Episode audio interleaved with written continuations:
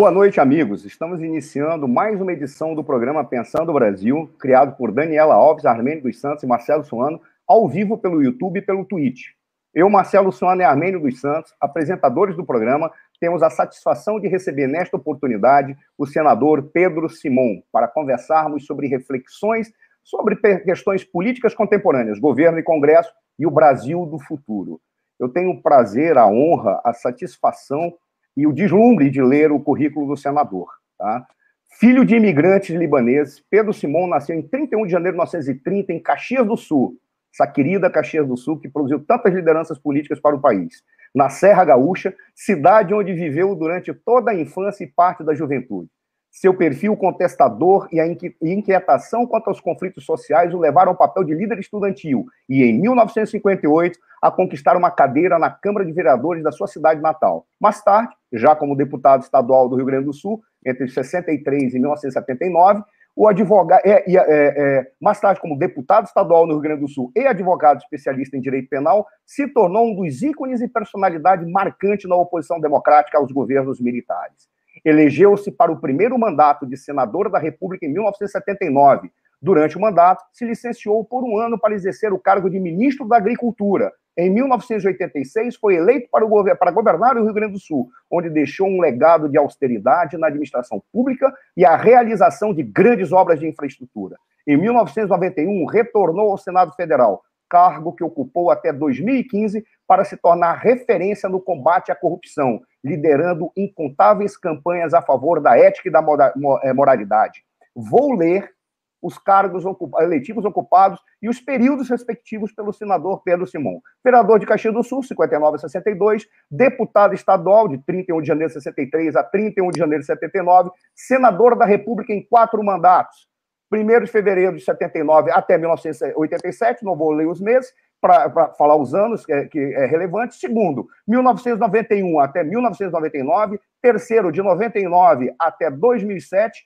Quarto, de 2007 até fevereiro de 2015. Foi ministro da Agricultura, como falamos, entre 15 de março de 85 até 14 é, de fevereiro de 86. E governador do Rio Grande do Sul de 15 de março de 87 a 1 de abril de 1999. Eu vou complementar isso com uma declaração, senador, que eu ouvi é, de, uma, de uma jovem que trabalha no Congresso, acompanhou, teve a oportunidade, de um período curto, de lhe acompanhar, lhe ver de perto, e ela fez a seguinte declaração, e eu pedi autorização dela, porque ela mandou um áudio quando ficou sabendo que o senhor ia ser entrevistado.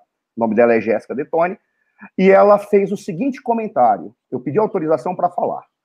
Ela disse assim, sensacional, alguém que não teve uma denúncia, nenhum escândalo no currículo, não estava nem aí para falar o que, o que fosse necessário falar. Metia o dedo na cara dos que mereciam, pois tinha coragem e autoridade moral para fazê-lo, e eles ouviam calados. Quando resolveu se aposentar, todos falaram que foi uma perda absurda. Concluo eu que para o Congresso, mas principalmente para o país. Eu vou passar a palavra agora para, para os cumprimentos iniciais ao doutor Armênio dos Santos. E logo depois será passada a palavra ao senhor senador, que muito nos honra a sua presença aqui conosco. Faço minhas as palavras da Jéssica Detone, que eu também tive a oportunidade de ver o senhor é, trabalhando no Congresso. Se, concorda, se as pessoas concordam ou não com seus posicionamentos, isso faz parte da natureza da política, da natureza humana, da vida social. Ninguém discorda da sua honra e da sua moral. Por isso é um, é, é um privilégio ter o senhor aqui conosco. Passo a palavra ao doutor Armênio dos Santos. Boa noite, professor Marcelo Suano. Boa noite aos nossos internautas que já se manifestam em grande quantidade nos nossos comentários. Especial saudação ao querido amigo senador Pedro Simon, alguém que eu tenho a oportunidade de acompanhar desde os meus 12 anos de idade, acompanhar a sua carreira política. Tive a honra de ser integrante do seu governo quando ele esteve governador do Rio Grande do Sul, atuando na Secretaria da Agricultura do Estado, primeiramente com o doutor Odacir Klein, depois com o nosso querido e saudoso Marcos Palombini, que foi prefeito de Vacaria, aqui no Rio Grande do Sul, um dos grandes responsáveis por esse estado ser hoje um dos grandes produtores de maçã do estado. Tive a honra de fazer parte do seu governo, de acompanhar a sua trajetória política desde aquele remoto tempo de 1982 até os dias atuais. Senador Simon é algo, alguém que, como o professor Marcelo disse, é, é um ícone da democracia brasileira, do Congresso brasileiro, um ícone de honradez e de honestidade do ponto de vista da sua atuação parlamentar e pessoal. Muito nos honra tê-lo conosco hoje, senador. Os nossos sinceros agradecimentos pela sua disposição de estar conosco, é, contribuindo nas reflexões deste Brasil tão conturbado atualmente e suas reflexões de como nós podemos é, vislumbrar um futuro melhor para o país. Seja muito bem-vindo, muito obrigado e nós agradecemos muito a sua disposição de estar conosco. Passamos a palavra, então, ao senhor senador. Eu estava aqui, só peço desculpa, eu estava olhando aqui, já tem gente mandando mensagem pelo WhatsApp, que nós não vamos ler mais pelo WhatsApp, pedimos que faça aqui, porque fica público para todos. Tá? Passo a palavra ao senhor senador, para que o senhor faça suas considerações. O senhor tem muito para falar, poucas pessoas podem olhar para o Brasil e dizer o Brasil é isto. E, infelizmente, neste momento, o senhor não está dizendo o caminho a seguir é esse. E, particularmente, eu gostaria muito de ouvir o senhor falando qual é o caminho e tendo, estando num local para que dizer aqueles que estiverem comigo, por favor, me acompanhem. Eu estaria ao seu lado, certamente. Por favor, senador, passo a palavra ao senhor. Meu amigo Marcelo, meu amigo Armênio, trago uma profunda gratidão ao senhor terem me convidado.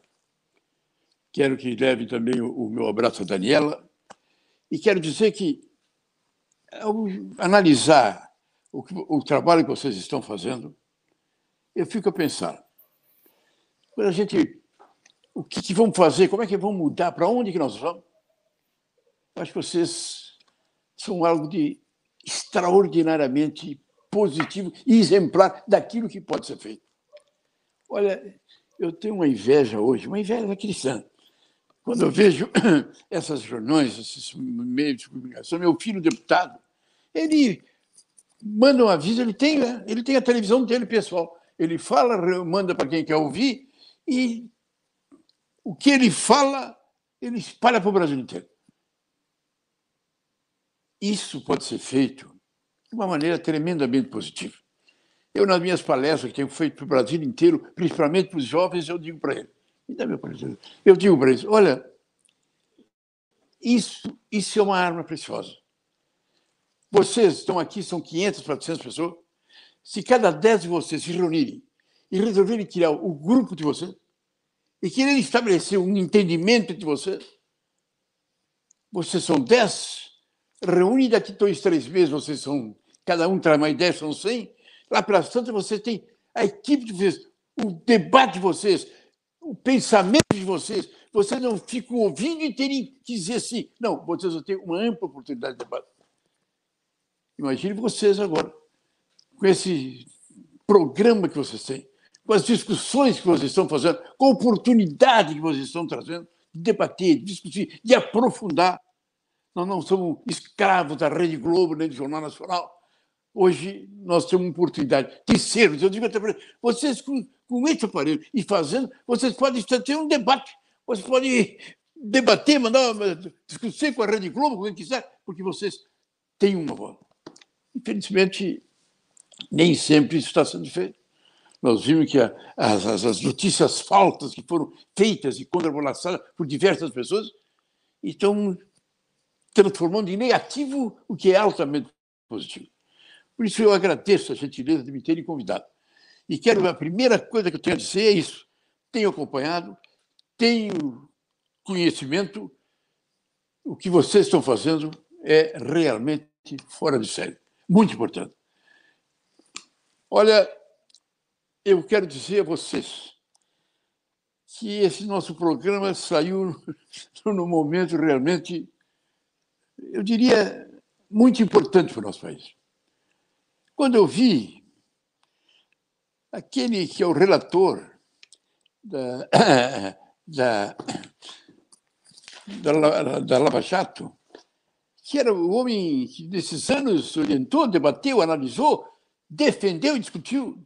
De repente, três anos depois, ele disse que nada, não vale nada. Tudo, aquele fórum lá não vale mais nada, tem que vir para Brasília. Ir para Brasília, a coisa já prescreveu, não sei o que vai acontecer. Como é que pode uma coisa dessa? E, de repente, o que nós estamos vendo hoje? O Lula está solto. De certa forma, já lançou a candidatura dele presidente.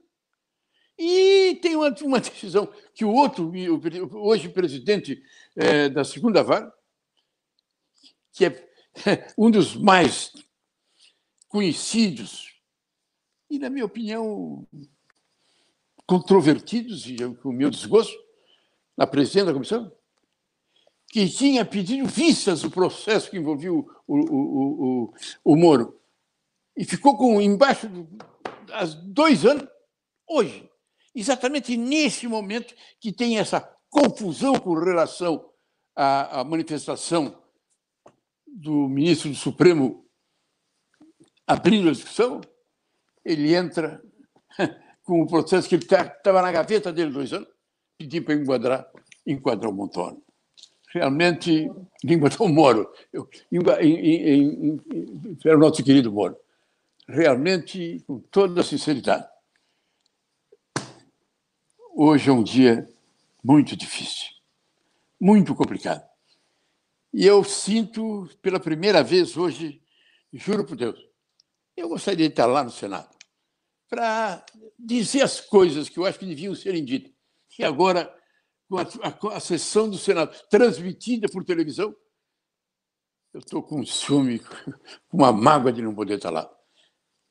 Obrigado, de certa forma, eu aqui com vocês, eh, externo o meu sentimento, um velhinho de 91 anos, mas o meu coração é jovem, eu, eu me sinto Olha, eu vou falar com você com toda a sinceridade.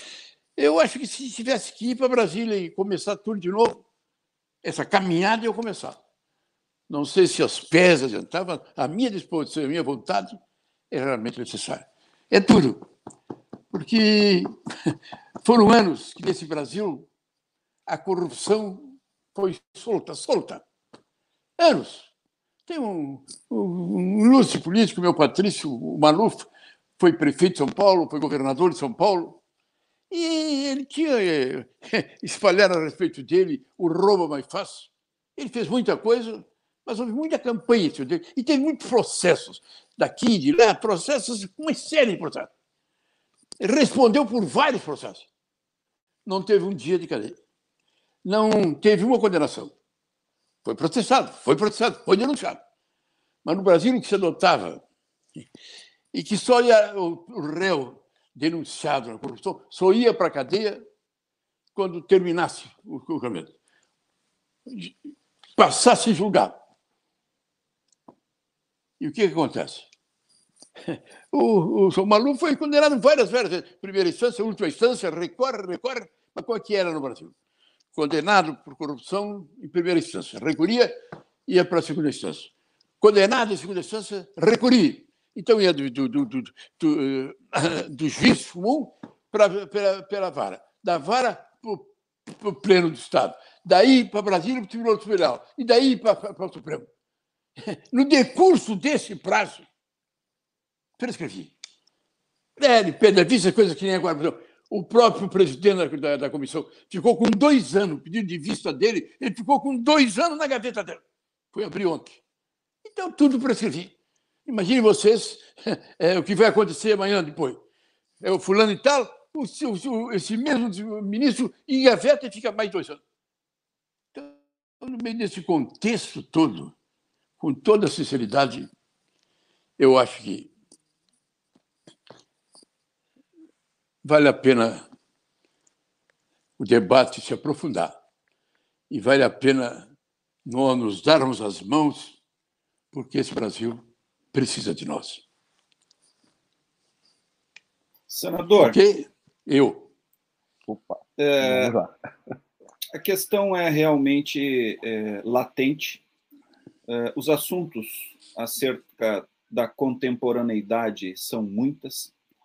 Mas já que o senhor disse que gostaria de estar no Senado e falar, sobretudo pela questão da televisão, quero lhe dizer também que o nosso programa, e também avisar os internautas, o nosso programa ele fica gravado e fica disponível no nosso canal no YouTube, é, Pensando Brasil, é, e fica disponível também em podcast no iTunes, no Spotify e no Amazon Music, e pode ser acessado posteriormente a gravação por todos os nossos internautas.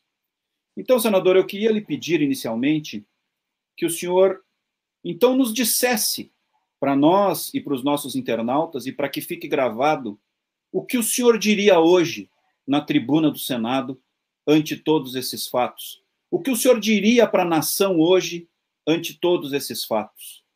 Nos faça essas suas reflexões acerca deste momento do Brasil é, e dessas circunstâncias atuais que nós estamos vivendo. Por favor. Olha, Arbeni, eu dizia, meus irmãos, nós levamos muito tempo para chegar aonde nós chegamos, a chegar na Lava Jato. Foram anos e anos de roubo, de corrupção, de imoralidade, de escândalo e nunca aconteceu nada. Não foi um que foi para a cadeia que pegou um dia de cadeia. Nunca. E os anos foram passando e isso aconteceu. De repente as coisas começaram a mudar. E como é que as coisas começaram a mudar? Começaram a mudar quando, não mais do que de repente, eh, as coisas cresceram e nós conseguimos criar a CPI dos anões do orçamento. Anos a fio, eu e mais alguns senadores, anos a fio, um ano após o outro, pedimos para criar uma CPI dos corruptores. Uma CPI da corrupção. Não consegui. Nós tínhamos uma maioria, não, entrava no plenário, a, a, a, dava presença, indicava o nome, mas não saía. Porque o presidente do Senado não mandava fazer. E não adiantava, não saía. E lá pelas tantas, com o presidente da República, o Beire e o, e o presidente, e um grupo de. não deixamos sair. Foi quando, de repente, o governo do Itamar, quando, de repente, as coisas eh, se refletiram de tal modo, e as coisas aconteceram, começou com o discurso, eh, a, a manifestação do irmão do Colo, que fez uma denúncia gravíssima contra ele, e que aí nós colocamos o ministro da Fazenda, e que teve que responder, e isso foi crescendo e foi crescendo, e veio a comissão dos anões do orçamento. E o Itamar garantiu e banqueou e saiu a comissão. Fez uma série de denúncias realmente imprevisíveis e imensas denúncias. E elas foram crescendo. E naquela comissão dos anões do orçamento aconteceu uma coisa que nunca tinha acontecido. Nós caçamos 11 parlamentares por corrupção. 11 parlamentares no plenário da Câmara foram votados por corrupção. Uma coisa interessante. É, a comissão começou a explodir em preocupações e tal, e apareceu uma série de denúncias. E aí se reuniram os líderes e disseram: não vai ter mais prorrogação a comissão. É mais esses 30 dias que nós vamos prorrogar e mais nada. Aí nós nos reunimos. Tinha corrupção dos parlamentares, tinha corrupção dos grandes empresários, dos grandes empreiteiros. Aí o que, que nós fizemos? Nós não podemos fazer uma coisa igual. Então vamos fazer a corrupção dos parlamentares. E assumimos um compromisso que, terminada essa, nós começamos a dos corruptores. Por que isso? Porque nós, punindo os parlamentares, nós ficamos com autoridade para pedir para combater também os outros. Se nós fizéssemos o inverso, é, é, deixássemos os parlamentares, eles diziam, olha, está falando aí, não tem coragem. Fizemos e aconteceu. Os 11 foram caçados. Mas quem disse que nós podemos depois criar a CPI dos corruptores? Não houve jeito. Não saiu, mas aí isso foi feito. Aí houve uma comissão do mensalão, que as coisas aconteceram. Aí o presidente, aquele homem é, impoluto, primeiro homem de negro no Supremo, teve a coragem de mandar constituir a CPI do mensalão e teve a coragem de denunciar, eh, de aceitar a denúncia contra o presidente Lula, e essas coisas aconteceram. Então veio aí a chamada Operação Lava Jato. Porque durante todos os oito anos de um presidente que tinha como relator, como perdão, um procurador-geral da República, um que nós chamamos que era o, o, ele era o procurador, mas ele, ele era um engavetador, porque durante oito anos ele engavetou todas as denúncias contra todo mundo. Não, não houve uma que foi Naquela época que não saía nada, eu fui a, a, a Roma e lá tinha a célebre operação Mãos Limpas, que empolgou o mundo inteiro. Convidei, e os, os promotores encarregados da Mão Limpa vieram ao Brasil. Em Brasília, conversaram com alguns procuradores jovens que estavam ali, mas não tinham vez com o procurador-geral. E eles tomaram, se integraram, se formaram, estudaram. Aí veio a Operação Limpas. Realmente, ela veio e cresceu e desenvolveu e avançou. Teve no presidente Sonado um colaborador que teve coragem e as coisas foram andando. Aí chamou a Operação Mão Limpa. E essa Operação Mão Limpa foi desenvolvendo, foi atingindo e foi apresentando as coisas. É muito interessante salientar. No Brasil, é uma coisa que deve ser explicada. A, a, a, a questão, a questão é, que nós enfrentamos, ela iniciou muito interessante. É, não foi uma corrupção que vem de A, de B ou de C. Quando saiu o petróleo é nosso, e o petróleo é, na beira do mar, e o Brasil passou a ser é, grande produtor, entrou na, na, na, no comando das grandes nações produtoras, houve um debate, vai ter muito dinheiro e vai se fazer grandes obras vão ser feitas. Em cima disso, os empreiteiros se reuniram e discutiram.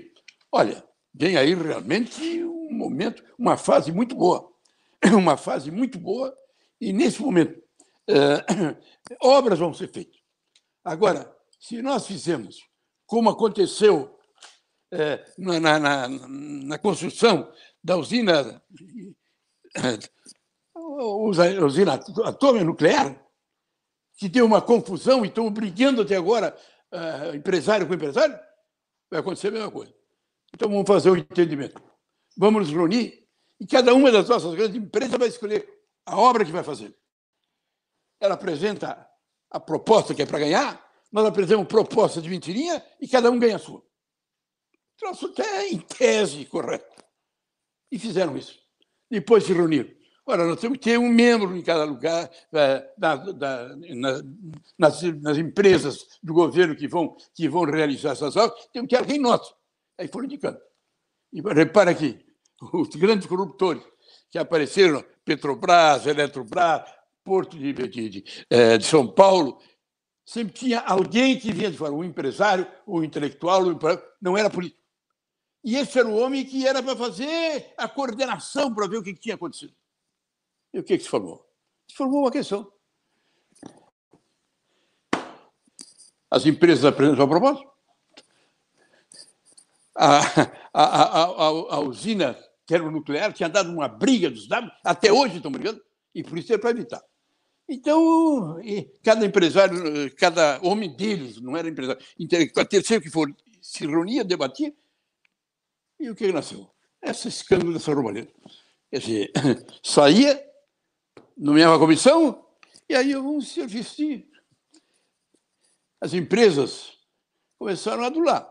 O próprio Lula, que era um homem competente, responsável, começou a ser procurado. Apareceram convites, ele já tinha especial, é, com, com, com, com, tinha não, jato especial, levar o presidente a fazer palestra pelo mundo. Ganhava 150 mil dólares por palestra. Era uma coisa até, na, até o presidente americano dizia: esse é o homem, dizer, ah, esse é o cara. Quer dizer, foi, foi crescendo e o Lula foi se empolgando. Uísque de melhor natureza, é, vinho, gostou disso. E essas coisas foram e se moronaram com a Petrobras e as coisas que aconteceram. E as coisas que aconteceram. Isso foram crescendo, e as coisas foram provadas, foram mais do que provadas. A questão é a seguinte: estão dizendo, não, porque houve um excesso. É, o, o, o, o, Moro conversava muito com os procuradores, houve muita intervenção, essa coisa toda. Eu até não discuto que isso pode ser discutido. Mas não houve as coisas Não houve o escândalo? Não houve a roubalheira? Não houve, não houveram essas coisas todas? E vieram. E o que aconteceu? um mar de acusações de pessoal que roubou, falcatruas, que foram condenados, que estão na cadeia. Alguns estão lá não sei quanto tempo. E aí houve um movimento. Olha, vamos cá entre nós, se na vida inteira não se podia nem criar uma CPI, porque as forças não deixavam, no Senado, na Câmara dos Deputados, no Ministério, não se deixavam, não tinham chance de sair. De repente, quando as coisas vieram, e vieram à clareza, é, apareceram em tudo que é canto. O roubo, as falcatruas, as bandeiras, aconteceram em todos os lugares. Gente do PT, do PMDB, do PSDB, é, dos vários partidos, gente sem partido, empresários, grandes empresários, que contaram, confessaram, inclusive fizeram a confissão, é, é, mostraram o que fizeram e o que eles fizeram depois. Tudo isso está realmente lá que aconteceu. Então, nós vivemos um momento realmente muito importante. Momento significativo que as coisas estavam acontecendo. Acontecendo. E isso tudo aconteceu a partir de quê? A partir de uma decisão do Supremo, que tomou essa decisão importantíssima. Não. Condenado em segunda instância, vai para a cadeia. Continua com o direito, recorre, pode recorrer quanto tempo quiser, mas dá cadeia. Isso mudou tudo de repente, aquela história que ninguém, ninguém dava bola, porque. Não, quando era, uma vez, duas vezes, três vezes, aquilo, não, não vai acontecer nada, porque no final ele tá, mudou. Cadeia. E foram para a cadeia, gente rica, milionário, grandes empresários, grandes pessoas, gente importante, foi para a cadeia. E o que é mais importante, muita gente importante, os processos estão parados. Alguns já estão decorrendo por prazo, como faz o, o Lúcio, presidente da, da, da comissão do, do Senado. Ficou duas, dois anos com o processo. Ficou dois anos com o processo. Pediu visto e ficou dois anos. Quantas coisas que, voltando ao que era antigamente, é, é, recorre em se, se, segunda instância foi condenado, foi adiante, mas não vai para cadeia? Quantos já estão soltos nisso? Quantas pessoas já estão flauteando, rindo, voltou a ser o que era? Isso é cruel. O Brasil estava indo sem violência, sem radicalização, é, com um ambiente tranquilo, de respeito, mas estava indo para aquilo que é fundamental. Terminar com a corrupção. Tornar com esse espírito que hoje se generalizou. Onde quer que tu vê, onde é que tu se mexa, é, é, tem que tirar vantagem em tudo. É uma coisa. Se fulano ninguém vai ser preso. O fulano roubou, o fulano não é preso. Por que, que eu não sei? Isso, pela primeira vez, com essa operação Lava Jato, a gente sentiu que estava mudando. E a gente sentiu no povo o sentimento de que realmente ele estava acompanhando. Olha, eu Fiquei 32 anos no Senado, mais 16 anos na Assembleia Legislativa. Foi 65 anos que vivi a política eu vivi essas datas todas, vivi esse sofrimento, essas injustiças, essa violência de arbítrio, o mal crescendo, avançando, e o Brasil ficando nessa posição de sem ter condições de ter seriedade a orientar o seu povo, vamos nesse sentido. Como é que tu vai dizer? O povo vai aqui. As palavras comove os exemplos da raça. Se ele está vendo o ministro tal, o fulano tal, o empresário tal, o deputado tal, o senador tal, roubando, roubando, e não acontece nada. Isso, durante quatro anos, estava mudando. Estava mudando. E o Brasil estava buscando o seu caminho. A lei da ficha limpa, é, que foi uma dramaticidade para votar, fizeram uma guerra contra a lei da ficha limpa. Eu me lembro na votação do Senado, já tinha televisão, na votação do Senado, tinha uma montanha de jovens na frente do Senado. E na hora de votar, eh, era uma montanha de, de, de discursos contra a lei da contra a lei da ficha. Isso é um absurdo. Como essa lei, ficha limpa, um absurdo de coisas contra. Eu lembro do meu profissionalmente, eu fui o último votante e disse: olha, agora é diferente. Agora tem a televisão. E a votação agora é aberta. Então eu, Pedro Simão, vou votar aqui. O presidente vai me chamar e eu vou levantar e vou dizer: meu voto é a favor ou meu voto é contra? Se eu votar contra a lei da ficha limpa, eu que me acerte com o povo depois. Foi aprovada por unanimidade. E as pessoas que foram contra aquela coisa ficaram com medo, porque estavam lá na frente milhares de jovens com 81 caixões para sepultar o senador que votasse contra. Para ver como estava. E a lei da ficha limpa somou. Muita gente, já nas últimas eleições, já para deputado e agora para vereador, não puderam ser candidato, porque a lei da ficha limpa impediu. Até a lei da ficha limpa querem derrubar. Olha, eu estou muito machucado. Ontem, quando vi aquele discurso do Gilmar Mendes, esse Gilmar Mendes é uma figura tremenda. Eu sei como ele está no Supremo e está lá. Não sei, sinceramente, não sei. E falou duas horas e meia. E a Globo News, praticamente na íntegra, fez o cruzamento dele. E hoje, na, na, na, aliás, hoje no Jornal Nacional, perdão, quase praticamente fez o discurso dele, e, o, o pronunciamento dele, e hoje de manhã, a Rede Globo fez o pronunciamento que o Lula fez. É, festa, é um dia. Eu não sei, te. Olha, mas vocês, meu amigo, meus bravos companheiros, eu estou muito machucado, muito, muito machucado. Não sei. Meu filho é deputado, fez um belo pronunciamento, eu, eu sinto nele. Eu digo, calma, meu filho, ele está magoado, machucado. Por isso que eu acho que o programa Conheço de Vocês é muito importante. É muito importante porque nós temos que nos dar as mãos e Perfeito. retomar. Se nós fizermos chegar até onde nós chegamos, não é por que não continuar. Senador, temos dezenas de perguntas para fazer ao senhor. Eu vou fazer uma Uh, não vou me estender muito na formulação da pergunta, mas antes eu vou ler já as participações dos nossos internautas. E isso, uh, nós, nós não fazemos perguntas uh, como pegadinha, mas ela é uma pergunta que traz uma angústia que, nesse momento, percorre toda a sociedade brasileira. Daqueles que acham que isso tem que acontecer e daqueles que acham que não deve acontecer porque tem medo de desdobramentos futuros. Mas isso eu vou falar daqui a pouco. Agora eu vou ler o que os internautas é, se manifestaram. A Marie Lipinski está nos cumprimentando. A Jéssica Detone, sobre quem eu falei, olha que coisa curiosa. Está dizendo que estava ansiosa pelo início do debate. Foi ela que falou, fez aqueles elogios ao senhor, e ela não fez o elogio dizendo, eu trabalhei com ele, não é isso. Eu vi e ouvi todos se manifestando a esse respeito ao, ao, ao, em relação ao senhor. Ah, o Guilherme Tudium eu acho que. Peço desculpa, Guilherme, se eu pronunciei o teu nome errado, tá?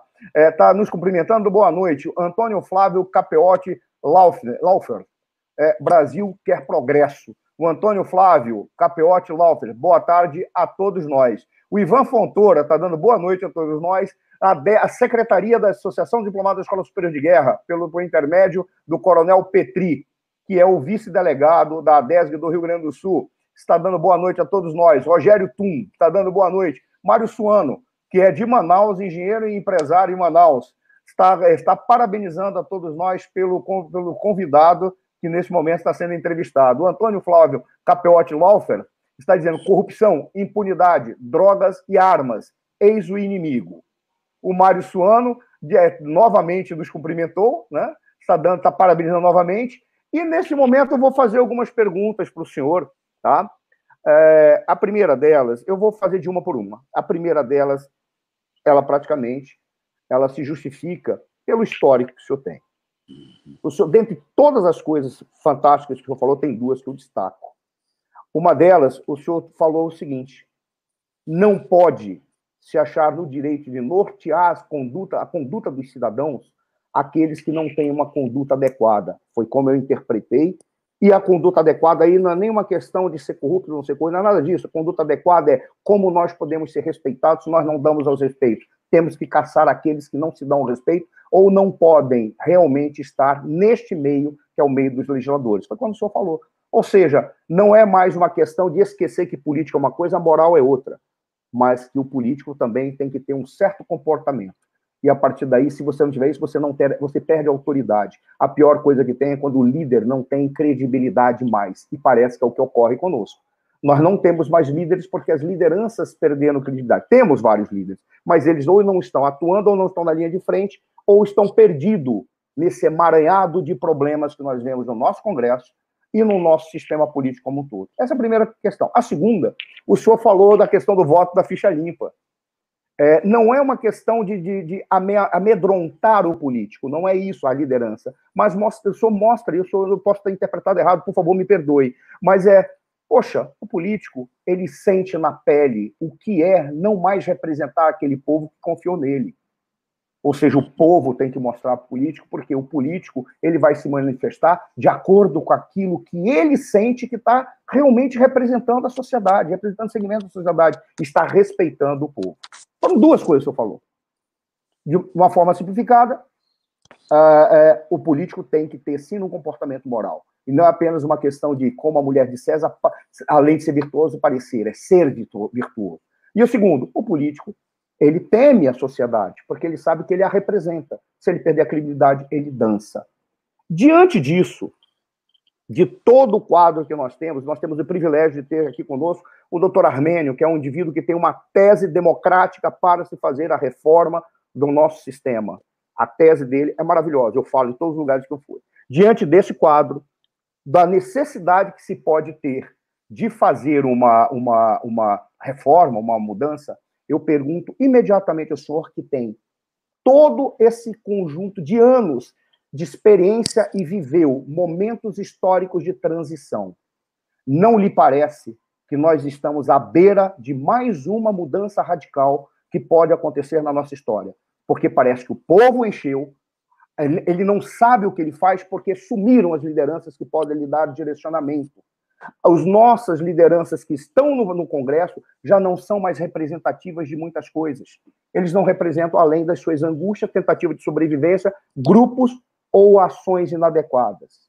Tá? Diante disso, o sistema, o processo, a falta de liderança, não lhe parece que nós estamos à beira de uma ruptura? O senhor que viu de perto várias rupturas ao longo do nosso processo histórico, não lhe parece que nós podemos estar caminhando para isso, uma vez que não há mais credibilidade?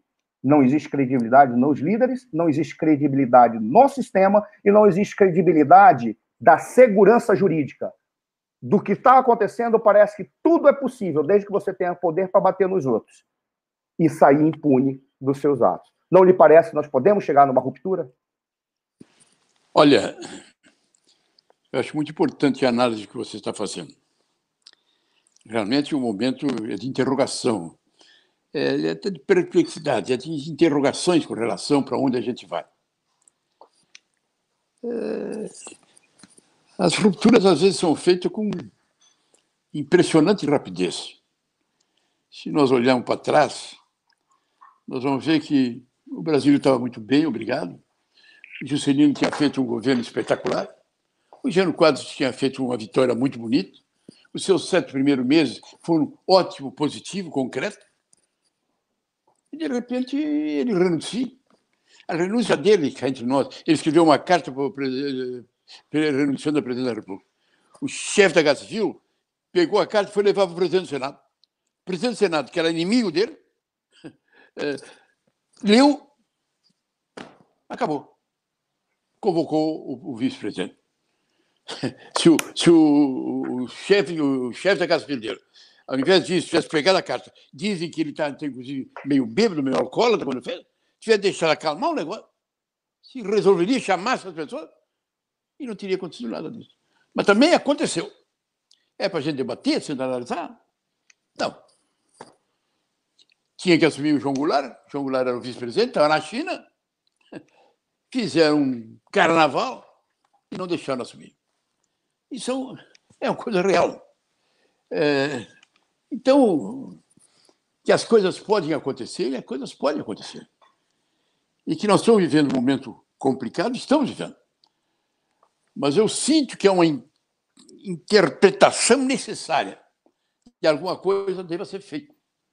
Por amor ah, de Deus, acontecer é, um outro, um outro, não, não, não tenho mais imaginação para imaginar mais um grupo militar a tomar conta. Aliás, o Bolsonaro está fazendo isso. Tá? Nós temos um governo, não um governo de militares, o presidente é civil, mas a composição do governo praticamente é de. Eu acho que a tua pergunta é importante. E é importante fazer essa reflexão. É importante que esse debate esteja assumido em termos de que preservar a democracia. Agora, para preservar a democracia, nós temos que ter alguns ingredientes que são absolutamente necessários.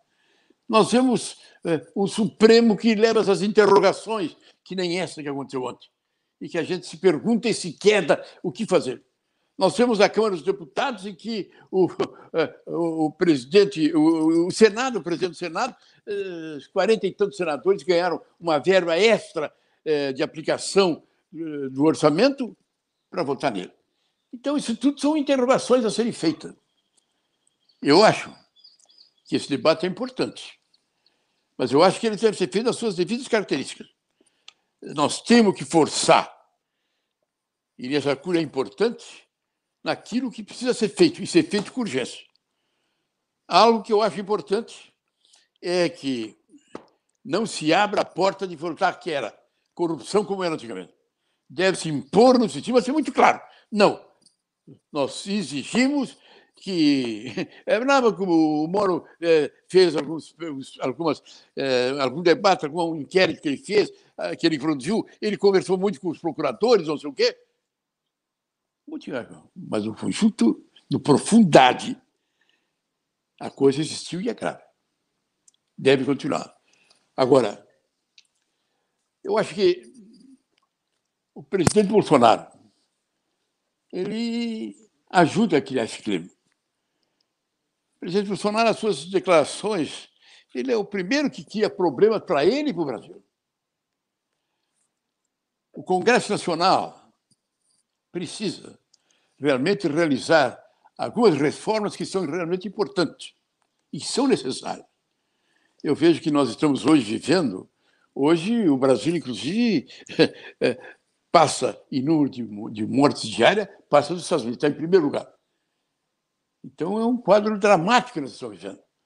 Até fica sério, eu acho que o, o, Supremo não, não tinha condições de fazer essa confusão que ele fez ontem, ontem, ontem, nesse momento e nessa hora que o Brasil está vivendo. Parece até que fizeram de por outro, essa hora é uma boa, está todo mundo confundido, está todo mundo nervoso, todo mundo sabendo o que vai fazer, então vamos apresentar. Nós temos que ter capacidade e compreensão embora seja difícil, que quando o Supremo, que deve ser o máximo dos poderes da responsabilidade, da credibilidade, da sensibilidade, não tem, exigir que a gente tenha. Mas, às vezes, isso vai. O Supremo, infelizmente, na história do Brasil, não tem uma história de uma biografia de grandes momentos, de grandes decisões nas horas difíceis. Até pelo contrário. Mas acho que é possível, é, é necessário que nós nos compreendamos disso. É necessário que nós nos integramos no que temos que fazer. Primeiro, resistir para que a Operação Lava Jato continue. Segundo, é, nos reunirmos no sentido de que vocês estão fazendo. O que temos que fazer? Eu diria, até fica piada eu falar agora, mas eu defendo algumas teses. Eu defendo, por exemplo, uma tese que é a criação do parlamentarismo. Eu acho que isso que está vivendo o Brasil vai viver sempre essa entrosamento errado, difícil, como Congresso Supremo e presidente. Aliás, nunca teve tão ruim e tão complicado a história como está tendo agora. O mundo inteiro, a exceção dos Estados Unidos, o mundo moderno, Inglaterra, França, Itália, Alemanha, o mundo moderno é o regime parlamentar. Pode ser um regime parlamentar adaptado ao Brasil, mas eu acho que seria muito importante. Seria muito importante nós termos um regime firme, onde essa ditadura da executiva, essas coisas não acontecendo. Nós tivemos, quando os militares impediram o João Goulart de assumir a presidência, trocaram ele assumir pela adoção do parlamentarismo, deu certo. Deu certo. Tancredo teve um grande ministério e foi muito bem, obrigado. E nós vimos muito bem e praticamente o parlamentarismo se consolidaria. Aí já é um problema. Dois candidatos. O Juscelino está na sua campanha para presidente. E o Lacerda está na sua campanha para presidente. Juscelino de um lado, pelo PSD, e Lacerda pelo dentro. E fizeram uma campanha, um debate contra o parlamentarismo, contra o parlamentarismo, contra o parlamentarismo. E aí o que aconteceu? Derrubaram o parlamentarismo. E seguiram o parlamentarismo. E voltou as coisas como eram. Foi uma pena. Realmente foi uma pena. Mas, se você olhar, analisar e voltar atrás, vamos ficar. Foram anos impecáveis. Executivo funcionou, o Congresso funcionou, o Judiciário funcionou. Nós tivemos na Constituinte todas as condições de criar o parlamentarismo. Tivemos. Houve um determinado momento que houve uma discussão. Apresentada uma, foi apresentada uma emenda que reduziu o mandato presidente para quatro anos. E teve uma emenda criando o parlamentarismo. O Sarney, que era presidente, dizia que até aceitava o parlamentarismo, mas queria a emenda. Ele tinha, o mandato era de seis anos. Os presidentes da República tinham seis anos. Ele concordava em dividir para cinco. Então era cinco com parlamentarismo. Aí os líderes, inclusive o Covas, é, berraram que nós vamos ter é, parlamentarismo em quatro anos. E aí criaram essa confusão. O Sarney não admitia perder dois anos, os caras queriam, e foi aí que surgiu o toma lá da cá. O centrão, que hoje está fechado com, com o Bolsonaro, foi ali. O Sarney, o, o deputado Humberto Cardoso Alves, que era ministro, deputado e ministro Sarney, criou a figura do sertão. Porque o MDB estava numa posição independente e o Sarney estava sem força partidária, então ele reuniu e começou a mudar os ministros, fazer toda força, e esse centrão manipulou. E o Centrão teve uma influência cruel, dramática na Constituinte. Uma delas foi derrubar o parlamentarismo. O, o parlamentarismo caiu. É uma coisa tão interessante que, que tinha uma emenda, tinha um artigo da Constituição que criava a, a, a medida provisória. Que, que é a medida provisória? Medida provisória é uma que diz assim, o governo, determinado assunto de economia, ele, ele manda para, para, o Congresso e o Congresso tem 60 dias de prazo para votar. Se não vota, é aprovado por decreto de prazo. Isso, é uma, isso existe nos regimes parlamentaristas. E como eles tinham criado o parlamentarismo, votaram essa emenda. Mas quando caiu o parlamentarismo, ficou emenda. E até hoje está vigorando. Então, nessa confusão toda, nasceu o Centrão e o, o, o parlamentarismo firmou-se e o Sarney ficou seus cinco anos.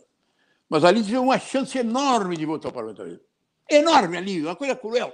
Foi uma coisa de. Não sei. É um mal do seu Sarney que realmente eu não perdoo. Mas a verdade é que ali, como lá, na época do. do na, na, na, época do, do, do, do Juscelino Calacerda, candidato a presidente da República, naquela época, eles derrubaram o parlamentarismo que já existia. Depois foi a mesma coisa. Em plena Senador, Congresso, eu. Deixa eu uh, lhe colocar algumas questões nessa esteira do que o senhor vem uh, dissertando a respeito da questão do parlamentarismo também, para contribuir um pouco com as suas reflexões. Uh, a primeira delas é a luz do sistema parlamentarista, que poderia ser uma solução para o, para o Brasil. eu acho que também é uma das alternativas e acho que resolveria esse problema das frequentes crises que nós temos entre executivo e legislativo. E acho que seria uma, uma boa alternativa.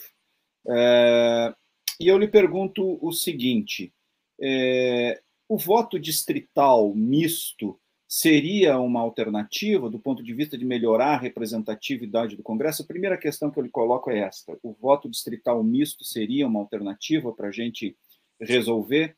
Me parece, à luz do que eu tenho estudado, o sistema alemão, um sistema muito interessante, que talvez precisasse ser um pouco adaptado à realidade brasileira, mas me parece que resolveria para um país continental que nem o Brasil, uma parte na lista, outra parte no distrito, nós teríamos uma representatividade melhor e até corrigiríamos essas distorções de alguns estados que elegem um deputado federal enquanto é, com o mesmo número de votos que se elege um vereador numa grande capital, que é uma distorção do nosso sistema representativo. A segunda questão é que, de qualquer forma, é, de qualquer forma, essa questão do parlamentarismo é, resolveria essa circunstância entre executivo e legislativo, mas me parece que continuaria um problema com relação ao Supremo, à Suprema Corte.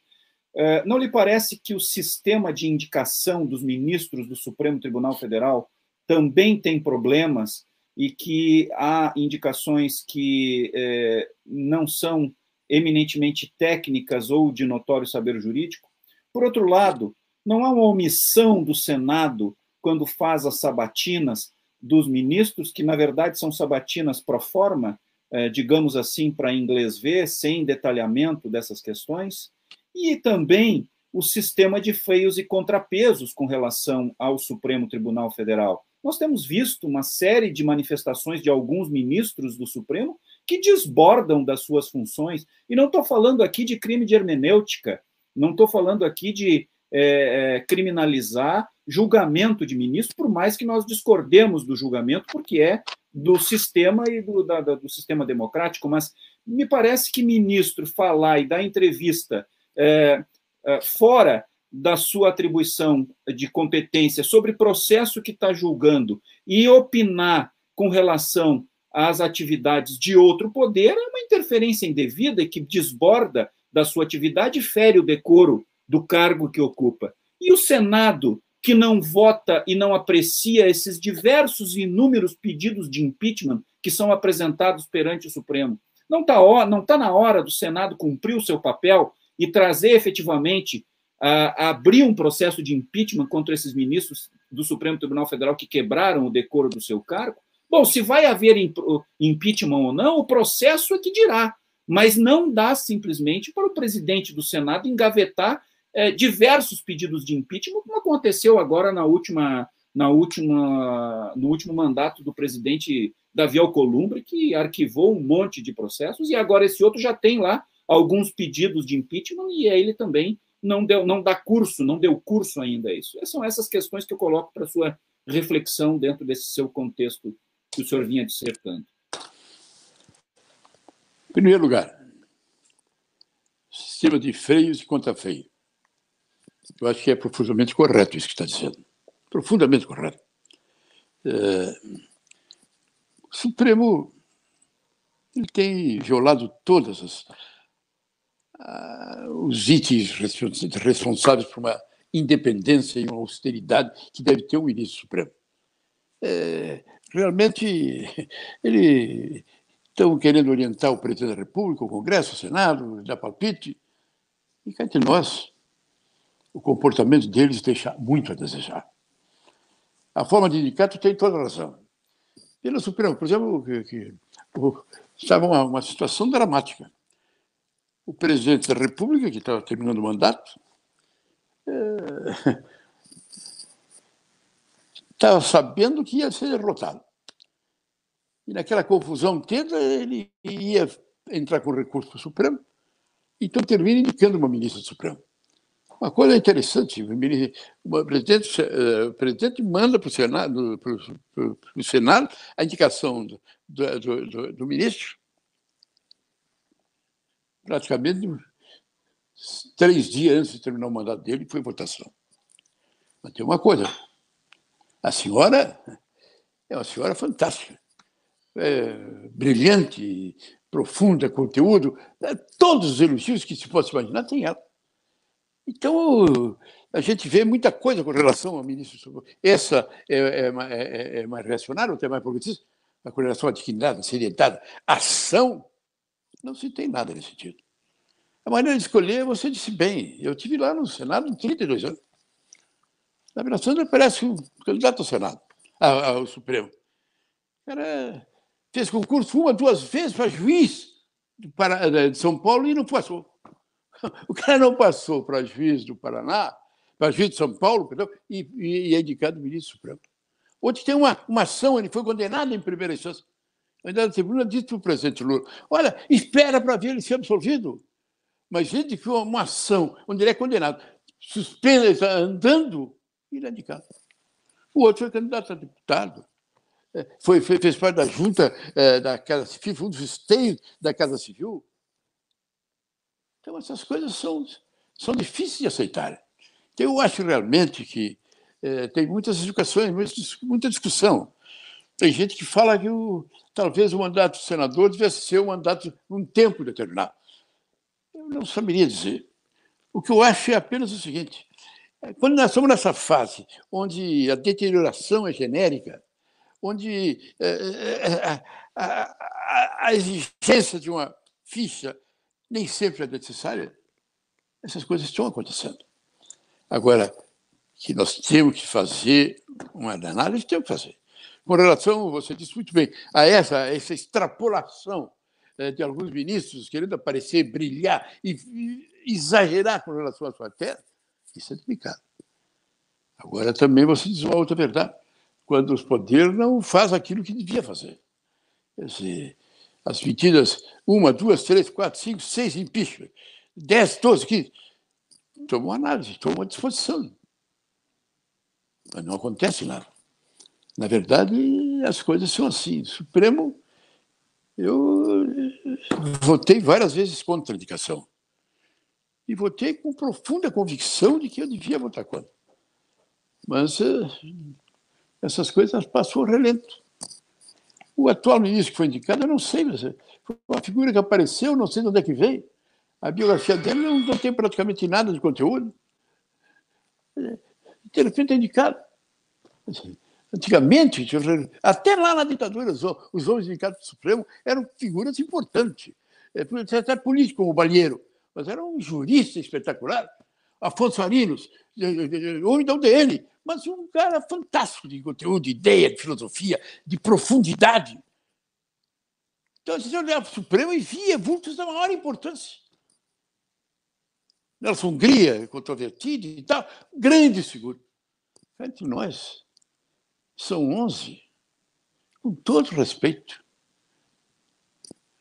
Mas não tenho o que destacar de positivo nesse sentido, a não ser a seriedade, que tem, muitos têm, correção, mas, na verdade, nós estamos em uma fórmula que ela é altamente negativa. Olha, tu vê esse novo governo, chegou lá, elegeu o presidente da Câmara.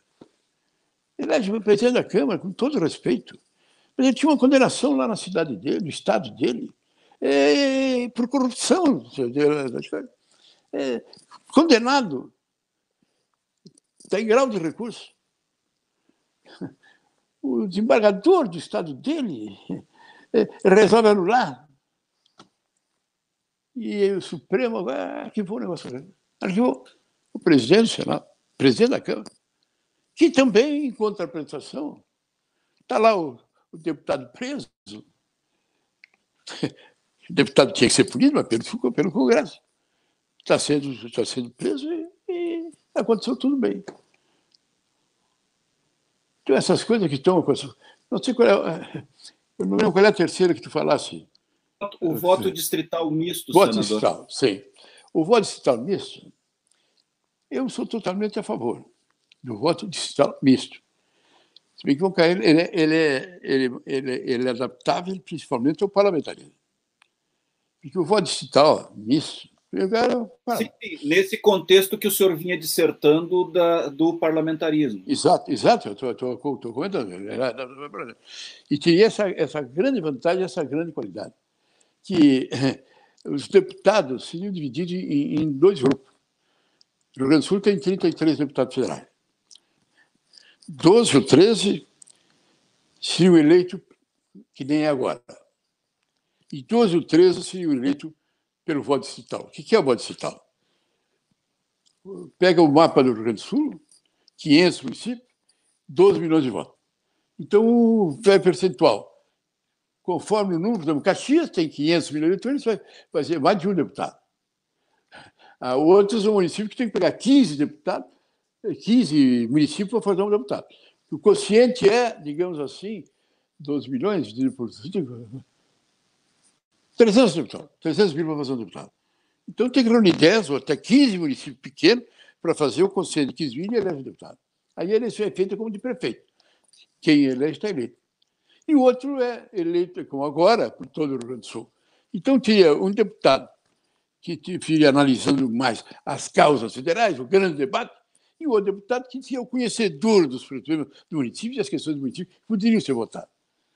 No parlamentarismo, isso é altamente positivo. Agora, eu, eu vejo com simpatia o voto distrital, vejo que é, é, interessante, que é profundo o voto distrital, se bem que a gente argumenta é, que, às vezes, ele se perpetua, é, conforme o deputado fica em coisas locais e não tem uma contingência de, de, de discussão das questões naturais. Mas eu acho que as duas coisas mescladas, um e outro, os dois representam o conteúdo geral do município.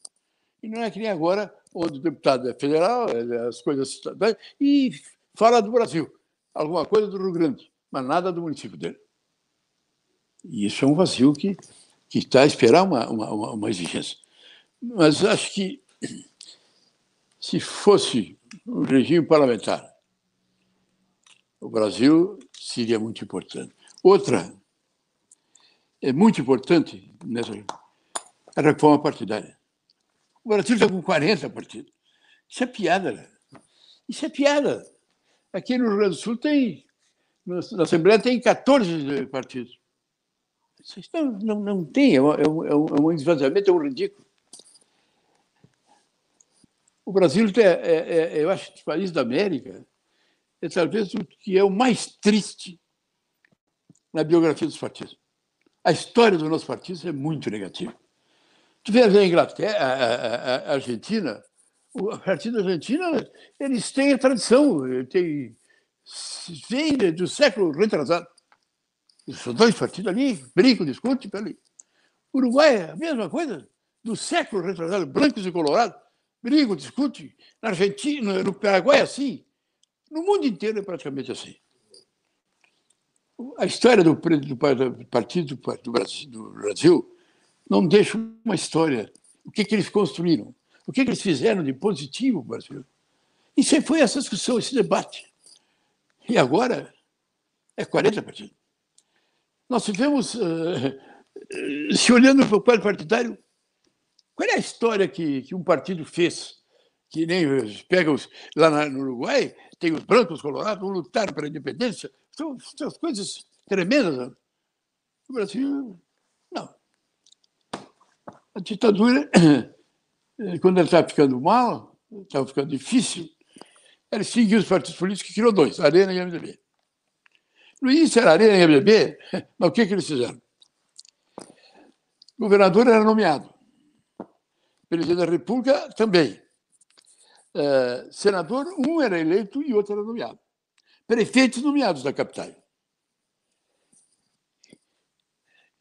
E como para governador e para prefeito podia ter problema, para senador e para, prefeito podia ter problema, eles queriam o voto de, o voto de legenda. Então, o que, que aconteceu? A Arena apresentava três candidatos. O EDB tinha um e a Arena A, B e C. E somavam os votos. No governo do Estado ou na prefeitura. E vereador a mesma coisa. Três votos para um senador, outro não. Então, o que, que aconteceu? Mesmo com isso, a arena foi se esvaziando e o MDB foi criando, foi crescendo. Chegou lá que o MDB fez todos os governadores, menos Sergipe. E praticamente a imensa maioria do Senado. Então, o que, que eles fizeram? Essa coisa mudou de uma maneira total. Hoje, se nós realmente fizermos uma reforma partidária, ela pode ser feita. Quando, quando nós estávamos indo bem, a Arena MDB, o MDB, repito, elegeu praticamente todos os governadores, maioria no Senado. O que o governo fez? E seguiu. E voltou ao sistema pluripartidário. Voltou. Eu tenho, eu tenho por exemplo, o Brizola, eh, lutou para criar o O que eu defendi é o seguinte: MDB e Arena. Tá. Vamos até a Constituinte. MDB e Arena. A Constituinte toma posse. Toma posse, a Constituinte toma posse.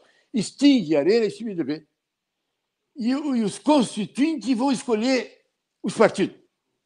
Fazia uma regra. Cada 20 ou cada tantos deputados pode fazer um partido. É, é assim. E aqueles partidos iam para frente. Então não era Arena, Partido da Revolução, não MDB, contra a Revolução, não. Não, partidos novos que davam da Constituinte para o futuro. Não toparam. O Brizola, é, todo mundo que quis fazer e fechou esse quadro que hoje é de 50 partidos. Muito bem. Professor Marcelo. É, é, doutor, é, doutor Armênio, eu vou fazer a leitura. Primeiro, doutor Armênio, vou... senador, eu vou, eu vou lhe fazer o seguinte: tem algumas perguntas que eu gostaria de lhe fazer, tá? É, que eu acho que o senhor poderia desenvolver dando é, indicações precisas. Mas, nos nossos internautas, tem outras que são mais objetivas e mais diretas do que aquela que eu gostaria de fazer. E eu vou fazer também. Eu, eu vou, vou ser meio indelicado, eu vou usar até um termo inadequado, eu vou lhe explorar porque não é sempre que se tem a oportunidade de é, conversar com o senhor e fazer uma entrevista. Então, eu, eu vou aproveitar este momento. Eu, Mas eu vou começar. Eu não tenho tempo, eu não. Para mim, eu não tenho. Para mim, eu não tenho tempo. O tempo que vocês quiserem, eu estou à disposição. Oh, muito obrigado, senador. Agora, então, eu vou ler essas, essas, essas, essas manifestações. O Ivan Fontoura, senador, as mãos já foram dadas. Agora é necessário ação e não conversa. Ele não está falando do seu caso, está falando de aqueles que querem botar o Brasil em ordem, né? E não no sentido de ordem, pensando em violência, nada disso. É organizar mesmo uma forma de que essa sociedade seja equilibrada, tenha um caminho, afaste os corruptos, afaste aqueles que são que estão se aproveitando da coisa pública, ou seja, está na hora e precisa de ação, é o que ele está dizendo eu não sei se eu interpretei correto, Ivan, mas você no frigir dos ovos diz assim: está na hora de ação e não de conversa. Precisamos de líderes que apontem, que tenham credibilidade, cuja sua moral, a sua honra não esteja atingida. E aí ficamos sempre na dúvida. O Gastão Muri dá uma boa noite e diz um debate muito bom. O Mário Suano faz uma pergunta. Senador, qual sua opinião sobre a decisão monocrática do ministro Faquim? É uma pergunta precisa sobre um ato preciso. O senhor falou antes, mas o senhor falou de uma forma mais ampla do Supremo. A pergunta dele é sobre o ministro Faquim. O doutor Sérgio Figueiredo colocou o seu contato aqui, mas fez um cumprimento para todos nós e ao senhor. O doutor Sérgio Figueiredo é, foi delegado da ADESG do, do, Rio Grande do Sul durante é, muito tempo e hoje ele é um dos conselheiros da ADESG. Alena Martins, boa noite. A história do Brasil sob a ótica do MDB ou do PMDB. É uma perspectiva que explica o que está acontecendo no Brasil. O Antônio Flávio Capeotti Laufer, é, ele faz a seguinte. A, só um minutinho, que agora deu tilt geral aqui, travou. Ele faz a seguinte pergunta: oligarquias ou capitanias hereditárias? Eis nossa cleptocracia. Seguida de sua juristocracia e os supersalários a casta burocrática que a tudo permeia e faculta todos os demandos. É uma crítica ao nosso sistema judiciário, ao nosso judiciário, de alguma maneira, se eu interpretei corretamente, e é uma, eu não diria, é, Antônio Flávio, que você estaria ah, fazendo uma interpretação do Raimundo Fauro, mas está é, mostrando que, infelizmente, que nós temos no Brasil são donos do poder, que feudalizaram segmentos do território e estabeleceram uma, uma casta, ok? Se é que eu bem entendi o que você quis dizer. Tá, ok? O John Wilfried, ele fala, prezado Suano e professor Armênio, prazer em acompanhá-los novamente, em especial nesta edição, em que ouço as palavras do senador Pedro Simon. O que é o, o John Wilfred é um coronel do Exército que está nesse momento na reserva, na reserva especializado em, em questões de material bélico. Ele é da arma do material bélico e ele tem trabalhos e reflexões sobre o problema logístico e o problema da, é, é, de como aparelhar umas Forças Armadas. A Jéssica Detone, que eu havia falado, tem duas perguntas bem precisas ao senhor. Qual o posicionamento do senador sobre a crise fiscal? Mais especificamente, no aumento de preços para o consumidor e o endividamento do Estado. Ela complementa fazendo outra pergunta qual o papel do legis... qual papel o legislativo poderia exercer ou tomar para tentar amenizar esta crise? Eu, ou seja, é uma pergunta de alguém que conhece o funcionamento do Congresso e viu a sua atuação e saberia e sabe pelo sabe que o senhor tem condições de dar, indicar um caminho para o legislativo, porque a sua atuação é uma atuação que foi notória e respeitada pela sociedade, pelas próprias lideranças políticas e pelos próprios meios de comunicação. Sempre foi, pelo que eu pude acompanhar. O Antônio Flávio Cap, é, é Capiotti Laufer faz uma, uma conclamação que pode é, incomodar muitas pessoas. Eu, particularmente, acredito na democracia, mas é uma manifestação legítima diante do, do quadro e da sua angústia. Tá? E temos que dar voz a todos aqueles que manifestam. Ele diz: intervenção militar, sim, de uma forma muito direta. Fica para o senhor fazer a reflexão, tá? E, e, é. e apresentar uh, uh, como o senhor avalia esta questão. Se essas questões. O senhor conseguiu anotar todas as questões, senador? Porque elas estão aí, a gente pode deixar. Não, eu poderia dessa, fazer. Mas dessa vez, eu tô, dessa vez eu estou tomando nota aqui. Ah, perfeito, senador. Mas qualquer coisa eu repito. Mas eu teria Não, algumas outras. Pode, estou tomando nota. Certamente, uh, uh, é, é, é muito claro que entre nós, principalmente aqueles indivíduos que olham para a política de uma maneira mais uh, como a política é, e não apenas reduzida à luta pelo poder de uma maneira louca, porque alguns reduzem a política e dizem a política é apenas a luta pelo poder. Alguns acham que é isso. Não. O senhor sabe, e aqueles que realmente tentam ver a política da forma adequada, veem a política como não, o diálogo em busca da vontade geral do povo, em busca da convergência, e convergência não é fazer pactos entre indivíduos que estão um defendendo o outro. Convergência é procurar qual o projeto contempla as angústias da sociedade, ouvindo todos os segmentos. A política vai além da busca pelo poder. Todos nós que, que olhamos a política dessa maneira somos parlamentaristas. É curioso. Só aqueles que não veem a política assim, acham que a política é só guerra pelo poder, é, deploram o parlamentarismo. Agora, no entanto, o parlamentarismo exigiria uma reforma do sistema político, sistema político como um todo, não apenas do regime de governo, tá? que é o caso parlamentarismo, presidencialismo, semipresidencialismo.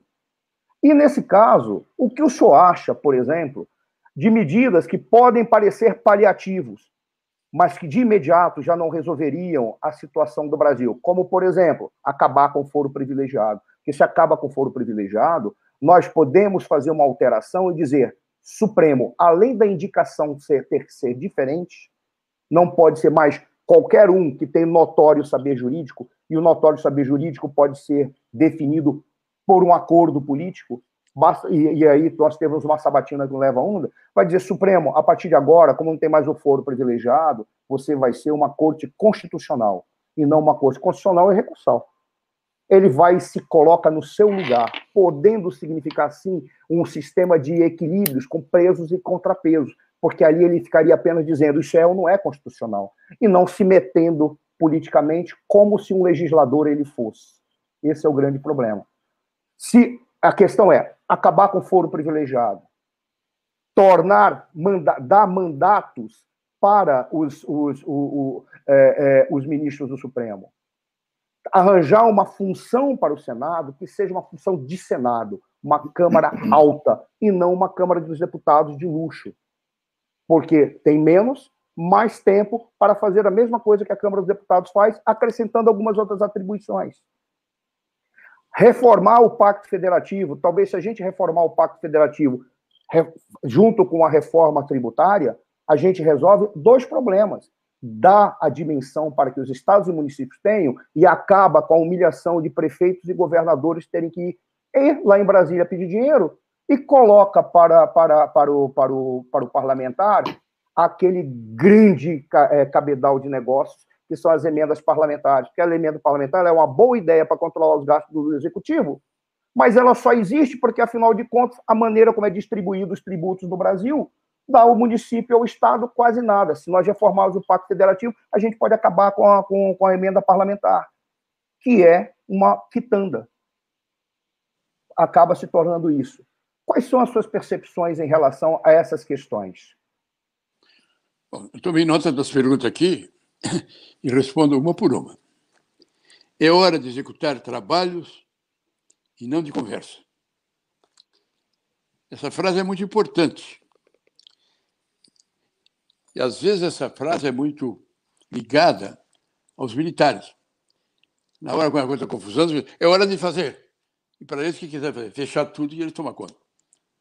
Infelizmente, a consequência não é positiva. Mas eu concordo. Nós estamos vivendo situações tão dramáticas, tão complicadas, tão difíceis, que é hora de fazer alguma coisa. É hora de ter uma condição de grandeza, de respeitabilidade para se fazer. Nós conseguimos isso na CPI dos anões do orçamento. Houve um debate, uma discussão, e chegou na hora. É hora de nós fazer alguma coisa, nós temos que fazer. E se fez. Se afastaram os deputados. Mas já na segunda etapa parou. Chegou nós, os empreiteiros, dos empresários, a radicalização então não tiveram capacidade para fazer. Terminou, como é que fizeram? É, a comissão, é prazo de 30, 60 dias, a gente é, prorroga 30 dias, mais 30, mais 30, mais 30, e isso às vezes vai embora. Mas quando nós chegamos, é mais 30 dias. E 30 dias nós não tínhamos condições de fazer o trabalho que tinha que ser feito. Agora, acho que hoje a situação é dramática.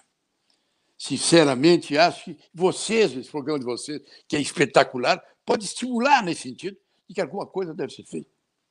Precisa ser feito. Não pode ainda ficar nessa base da Globo, em birra com, com, com, é, com o, o, presidente da República, em discussão, e não sei o quê, não sei o quê, é problema de audiência, é problema de sobrevivência, coisa que vale. E as coisas estarem acontecendo como estão acontecendo. Não. É hora de nós ter a coragem de fazer alguma coisa. Infelizmente, é, olha, eu vou falar de adiante sobre como, como foi o governo de Itamar para mostrar a dolores, como é doloroso o que aconteceu agora. O presidente da República, numa disputa para presidente da Câmara dos Deputados, pegou não sei quantos deputados e quantos senadores e deu ali para eleger. Bancou a eleição do presidente da Câmara e do presidente do Senado. Então, isso aí já está dando. Criou novamente o bloco, aquele, centrão de triste memória, voltou a ser criado. E eles estão mandando, é o que se disse. Eles votam o que vai ser votado, o que não vai ser votado, é de acordo com o que esse centrão diz e com as coisas que ele recebe e as vantagens que ele tem. É hora, sim, discutir os trabalhos da casa. Uma das coisas que eu fiz lá no, Senado foi realizar, em determinado momento, uma comissão Câmara, Senado e Executivo. Presidente do Senado, presidente da Câmara e o Executivo nos debatemos e discutimos vários assuntos com relação ao que deve ser feito. Não consegui. Não consegui a assinatura dos três para botar as coisas em ordem. Faquim. Esse Faquim era dirigente do MDB, eh, fez a campanha da Dilma, etc. e tal, e foi indicado. E estava lá. O que, que ele disse? Ele chega à conclusão, na reunião de quinta-feira, de que Curitiba não é o local para a execução da Operação Naval. Tinha que ser Brasília. Mas ter levar três anos para fazer isso? Ele que era o relator, ele que era o responsável, que conduzia toda a realidade do Lava Jato. Precisou levar três anos para fazer, para falar isso. E agora está aí, prescrevendo praticamente tudo. E essa coincidência dele com o Gilmar Mendes, que com dois anos na ação, é, que ele pediu vistas da ação incriminando o Moro, ele pede um dia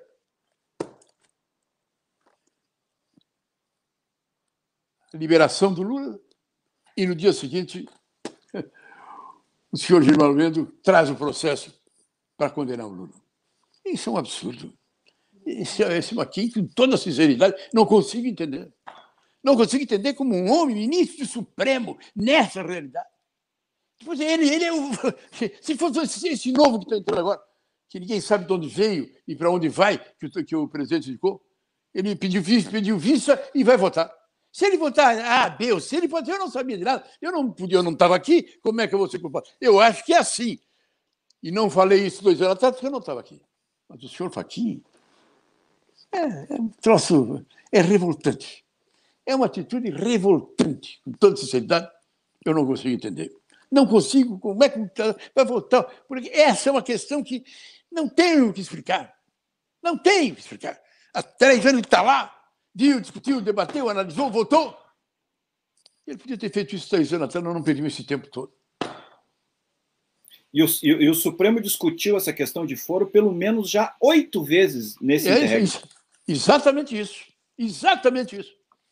É. Essa, essa, eu acho que foi o, o Supremo chegou no zero. Essa, foi, porque houve uma coligação, hein? O Faquin e o, e o Melo acertaram.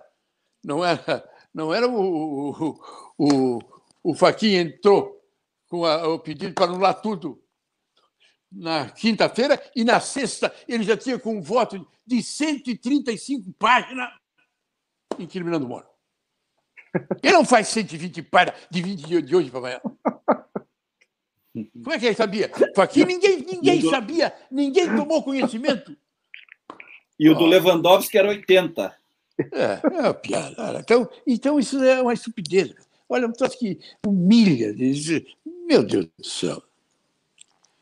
Agora, a, a, pergunta seguinte é interessante. Ótica do Brasil sobre o MDB. Você, o, meu, o meu companheiro que, que, que, fez a pergunta, para onde que eu vou nessa pergunta? Para mim, eu tenho um mundo de coisa para falar. Eu falo. É, foi, a, foi a doutora Lena, que eu falo. É, é, tá, ela foi uma foi executiva na Polo RS, né? agência de desenvolvimento que fez muitos trabalhos de planejamento estratégico e planejamento, e planejamento de políticas públicas, e é uma é diretora, foi diretora, não sei se ainda continua como diretora da Associação dos Diplomados da Escola Superior de Guerra no Rio Grande do Sul. Foi a, é, a, a doutora Helena que fez essa pergunta. Na realidade, ela fez um comentário dizendo que era uma excelente apresentação de uma perspectiva. Olha, doutora Helena, eu vou responder com muito prazer a sua pergunta. Eu, eu fui do PTB, não do PTB do Brizola, do PTB do Alberto Pasqualini. Foi um dos homens mais espetaculares que o Brasil teve. Grande senador. O homem de uma política social. Eu fiz quatro publicações do Senado sobre a obra do Pasqualini. Fui eleito vereador pelo PTB, deputado pelo PTB. Tinha um ano de mandato quando veio a, a, a Redentora. Veio a Redentora foi uma coisa muito interessante. A Redentora, primeiro, ela extinguiu todos os partidos e criou a Arena e a MDB. Não, mentira, mentira. Primeiro ela fez uma, uma lei, uma excepcional uma lei, fazendo a reforma partidária.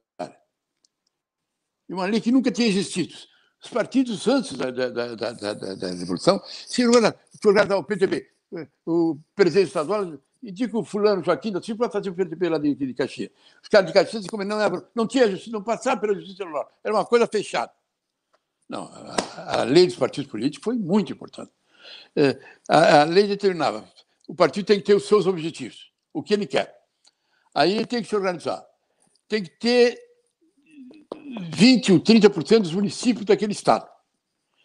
Então, o diretório municipal, para ter, poder ser registrado, tem que ter 10%, 5% dos eleitores daquele município. Tendo 5% dos eleitores daquele município, queria diretor municipal. Aí vai para o Estado. O Estado tem 500, 500 municípios. Para ser organizado, tem que ter 20%, ou 30%, ou 40% daquele município. Aí tem o estadual. Aí faz o nacional. É a mesma coisa. Tem que ter tantos estados para fazer o nacional. Uma coisa interessante que, que fizeram o negócio é, e nós, eu, eu, eu, fui, eu era presidente, que caçaram, prenderam Brizola, Jango, hoje, hoje, João Caruso, todo mundo, e eu terminei sendo, ficando na frente desse trabalho. Nós organizamos esse nosso trabalho e, e, e o PTB ficou, existiu. Ficou.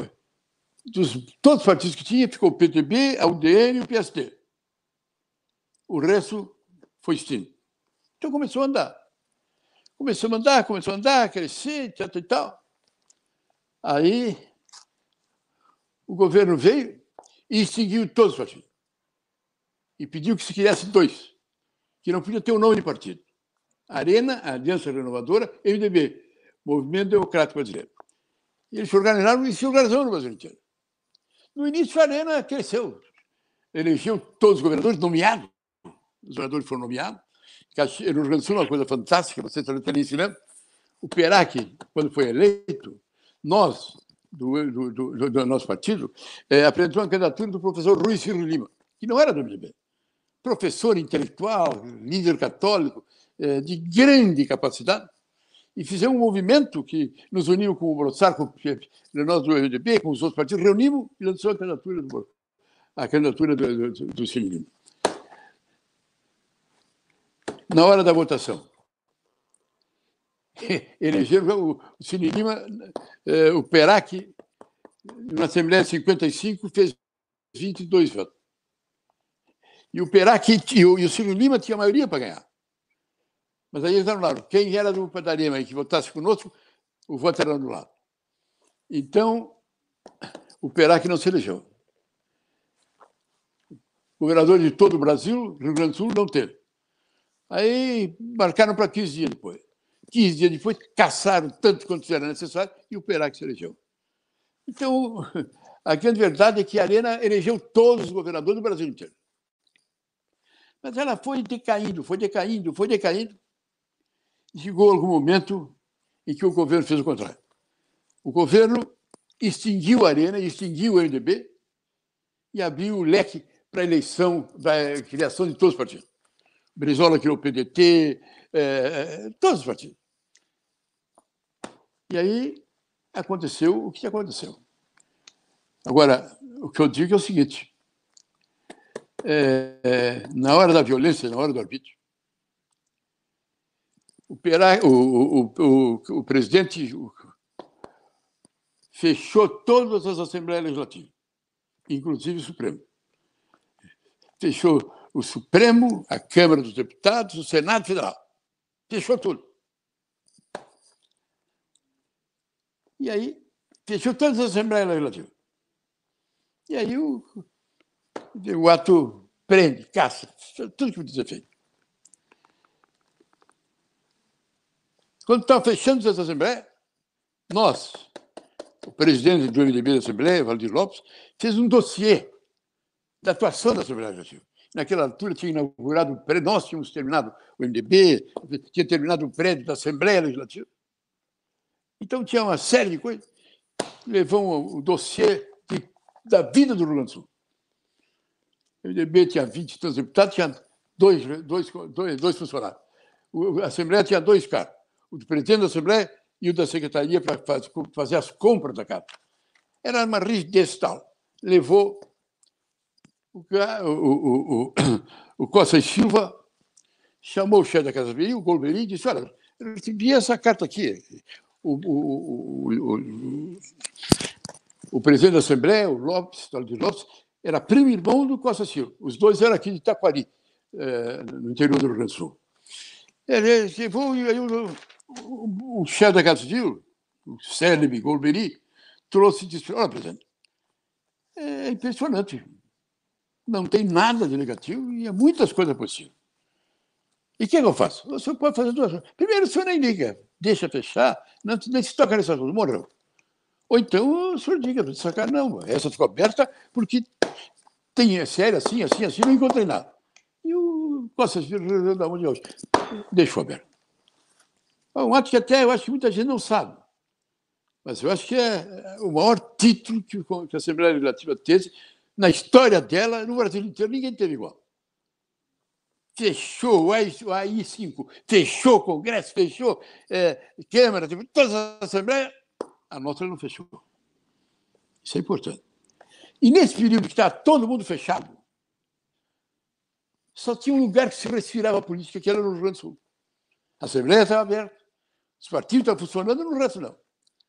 Então o MDB, que eu era presidente, e tinha o Instituto Político, o IEPS, Instituto de Formação Política, um órgão que já tinha credibilidade nacional, que debatia, discutia, somando todos os partidos, debatendo, discutindo as questões que eram importantes de maneira imparcial com relação ao partido, e tinha uma credibilidade total. resolveram fazer no Brasil, no Porto Alegre, na Assembleia Legislativa, um congresso das oposições. Todos os partidos eram convidados. MDB, e reuniu em Porto Alegre. E veio PT, e veio Cova, veio Fernando Henrique, e veio o, Montoro, e veio o Guercia, e veio o Tancredo, e veio o Teotônio. É, todo mundo veio. E foram discutindo. Naquela época, é, se está discutindo o que fazer e o que não fazer. De um lado, no Rio Grande do Sul, e no Brasil, sequestro de senadores que eram trocados pelos estudantes que estavam apanhando na tortura na cadeia.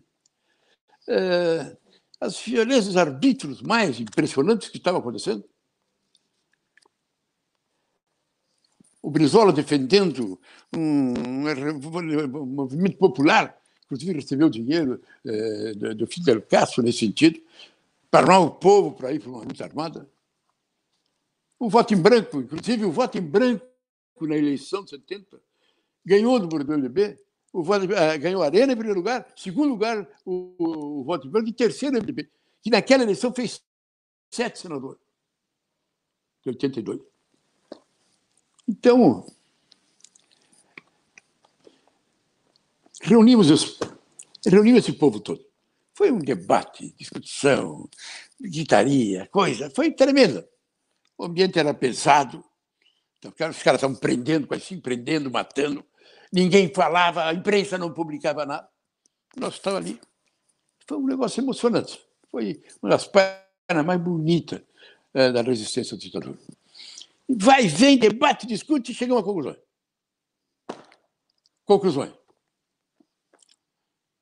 O MDB, primeiro, Assembleia Nacional Constituinte. Nós éramos contra a luta armada. Éramos contra a luta armada não por medo de perder, de lutar, mas por nós achávamos que nós não tínhamos condições. A coisa estava tão formada, era, era um massacre tão grande, que nós não tínhamos condições para resistir, se não derramamos sem chances de vitória. Diretas já. Diretas já. Eleição já para presidente da República. Assembleia Nacional Constituinte. É, anistia fim da tortura e liberdade de imprensa. Essas eram as cinco bandeiras que nós levantávamos e espalhávamos para o Brasil inteiro. E saímos. Teutônio Vilela e eu com ele saímos pelo Brasil inteiro, olhando para as cadeias, defendendo a anistia, a, a, a, a fim da tortura e a anistia. Foi um movimento fantástico. Começou leve. O PMDB, doutor Ulisses, indicou, eu fui o coordenador das diretas já. Começou as diretas já aqui em Porto Alegre. Na esquina democrática, ali, na, na Rua da Praia com a Borges. Uma sexta-feira, 11 horas. Terrorista, Tancredo, Teotônio, Covas, sabe? E ali, não sei quantas pessoas. Ninguém reunia, era medo. Umas poucas pessoas ali. Você segunda reunião lá em Cachoeira. Umas poucas pessoas. Foram indo. a imprensa de Porto Alegre, aquele turquinho. Eles, o governo tem o governo, tem eh, os militares, tem a marinha, tem a aeronáutica, tem a imprensa total, os empresários total, eh, tem tudo que se possa imaginar. Então, o que, é que os caras querem fazer direto já? Andar pelo Brasil para explicar. Piada. Mas foi crescendo, foi crescendo, foi crescendo, foi crescendo. No Rio chegou a botar um milhão, em São Paulo, um milhão e quatrocentos mil. E aquele movimento foi indo, foi indo. E como as nossas reuniões começaram devagarinho, porque as cinco está em vigor, o cara não botar o pé na rua de medo. Mas as teses eram tão claras. Nós não tínhamos nada com a violência. Eram contra o radicalismo. Não eram a favor da, da, da, da, guerra, da luta, da armada. Mas era. As teses todas democráticas. A eleição direta, constituinte, é, voto de mas, meu Deus céu, toda essa história.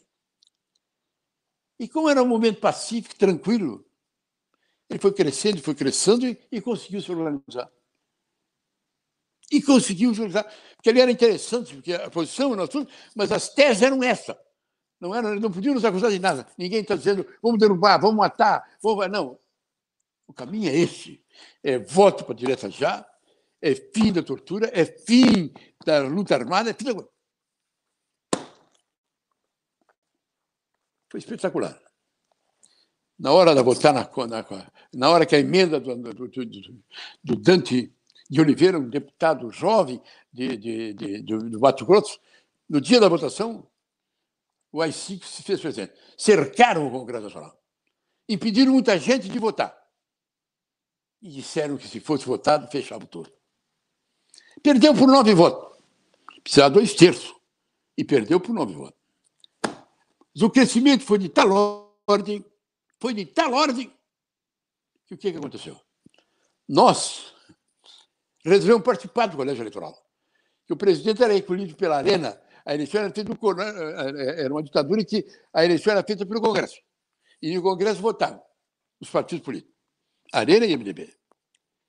E o MDB nunca participou da eleição do, do, do, do, do, do, do Messi, a eleição do, das eleições dos presidentes do Castelo Branco, o, o, o MDB não participava.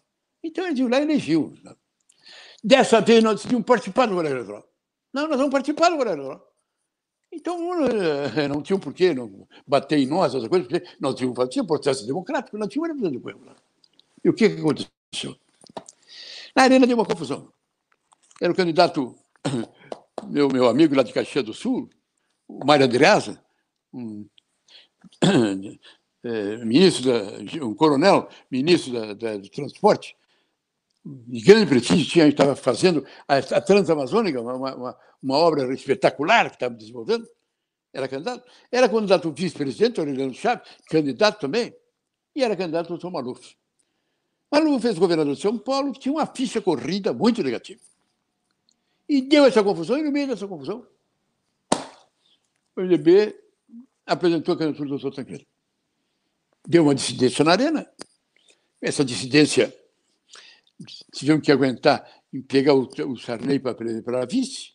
Sarney era presidente da Arena, renunciou a presidente da Arena e se candidatou a vice do Tancredo. E nós ganhamos a eleição. Tancredo morreu, Sarney assumiu, mas apesar do Sarney, fizemos a Assembleia Nacional Constituinte, criamos a Assembleia Nacional Constituinte, estabelecemos a democracia, terminamos com a e as coisas foram feitas. Então, o que eu quero dizer é o seguinte: os partidos políticos não têm nenhuma tradição na história do Brasil. Nenhuma. Me desculpe, a não ser o MDB. E com tudo que fala do MDB, das, dos desaforos que diz do MDB, dos erros do MDB, das coisas erradas a gente, muita gente que está no MDB, é verdade. Essa parte do MDB, que no auge da ditadura do AI-5, todo mundo fechado,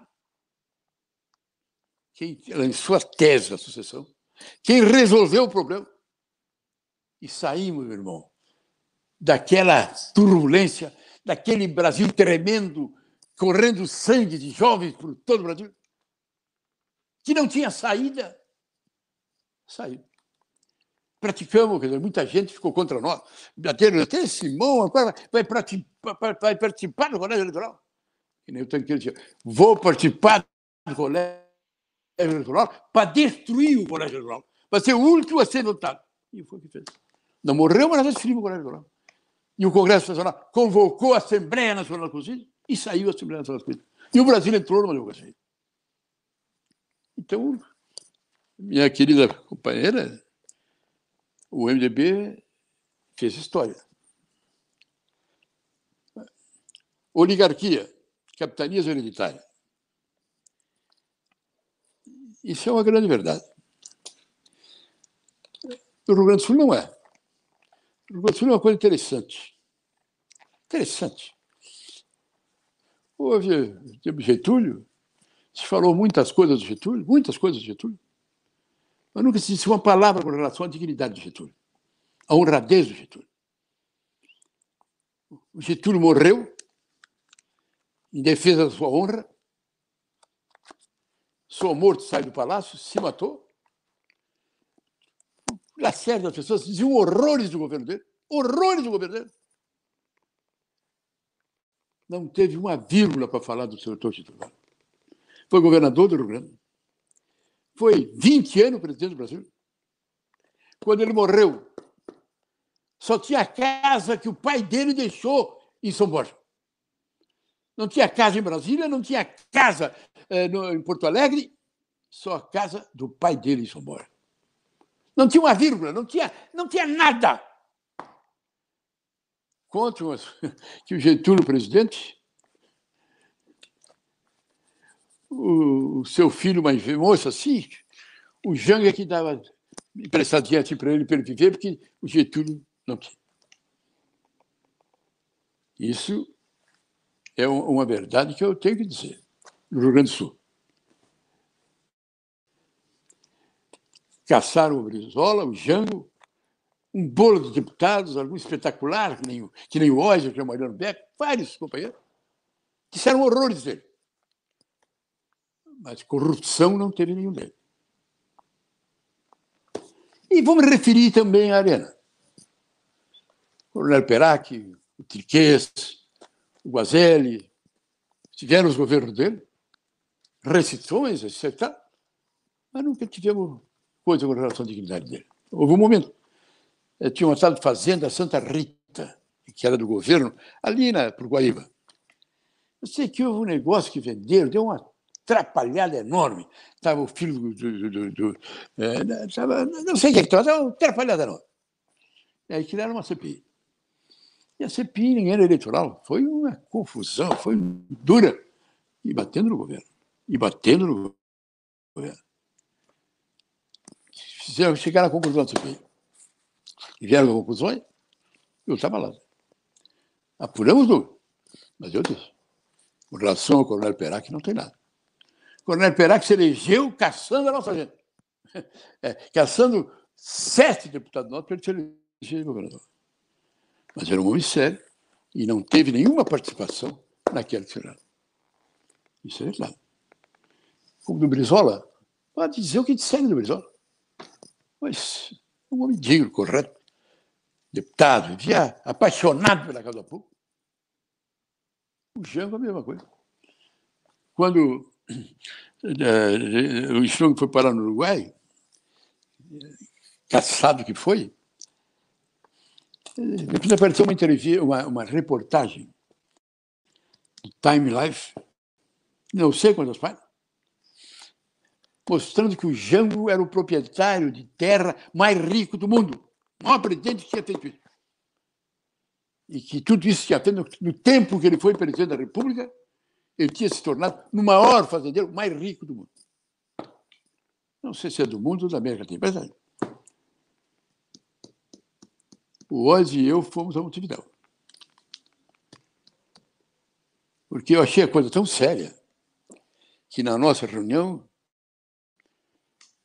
do partido, eu digo, ah, nós temos que ver essa coisa, nós temos que responder. E para responder, nós temos que ter fato concreto. O que é?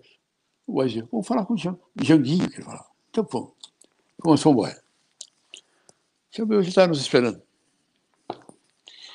Fomos no cartório ele deu uma procuração em casa própria. Para quem quisesse, ele dava, ele vendia por um dólar toda a fazenda ou porção de terra que ele tinha comprado no tempo em que ele foi presidente da. Eu fiz um discurso dramático na Assembleia Legislativa. Nenhuma palavra jornada aqui, mas não existiu. Fui a Brasília e entreguei para a liderança do partido. Não saiu nenhuma vírgula de relação com relação a isso. Então eu volto a dizer, eu tenho muito orgulho de dizer que nessa altura, no Rio Grande do Sul, esse negócio de é, colônia, chacrinha, de pai para filho, não existiu. E que é mais importante também em tese, no contexto, não estou dizendo que não tenha gente que tenha roubado, fez. Bom, isso é, é, normal e tem que ter acontecido. Nós não, somos, nós não somos uma terra de anjo. Mas no contexto, para dizer, eu vou ofender que eles fizeram isso, não. Fizeram. Caçaram na ditadura, prenderam, teve tortura, teve. Muitas coisas erradas foram praticadas. Mas eu acho que, graças a Deus, esse é um outro lado que não podemos dizer do nosso Rio Grande do Sul. O meu partido, o MDB, e a, o contexto geral, podemos dizer que é de gente séria e de gente honesta.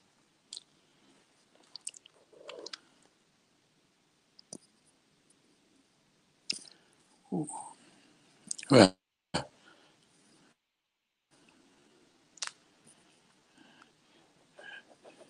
Não me lembro de quem que disse intervenção fiscal, sim.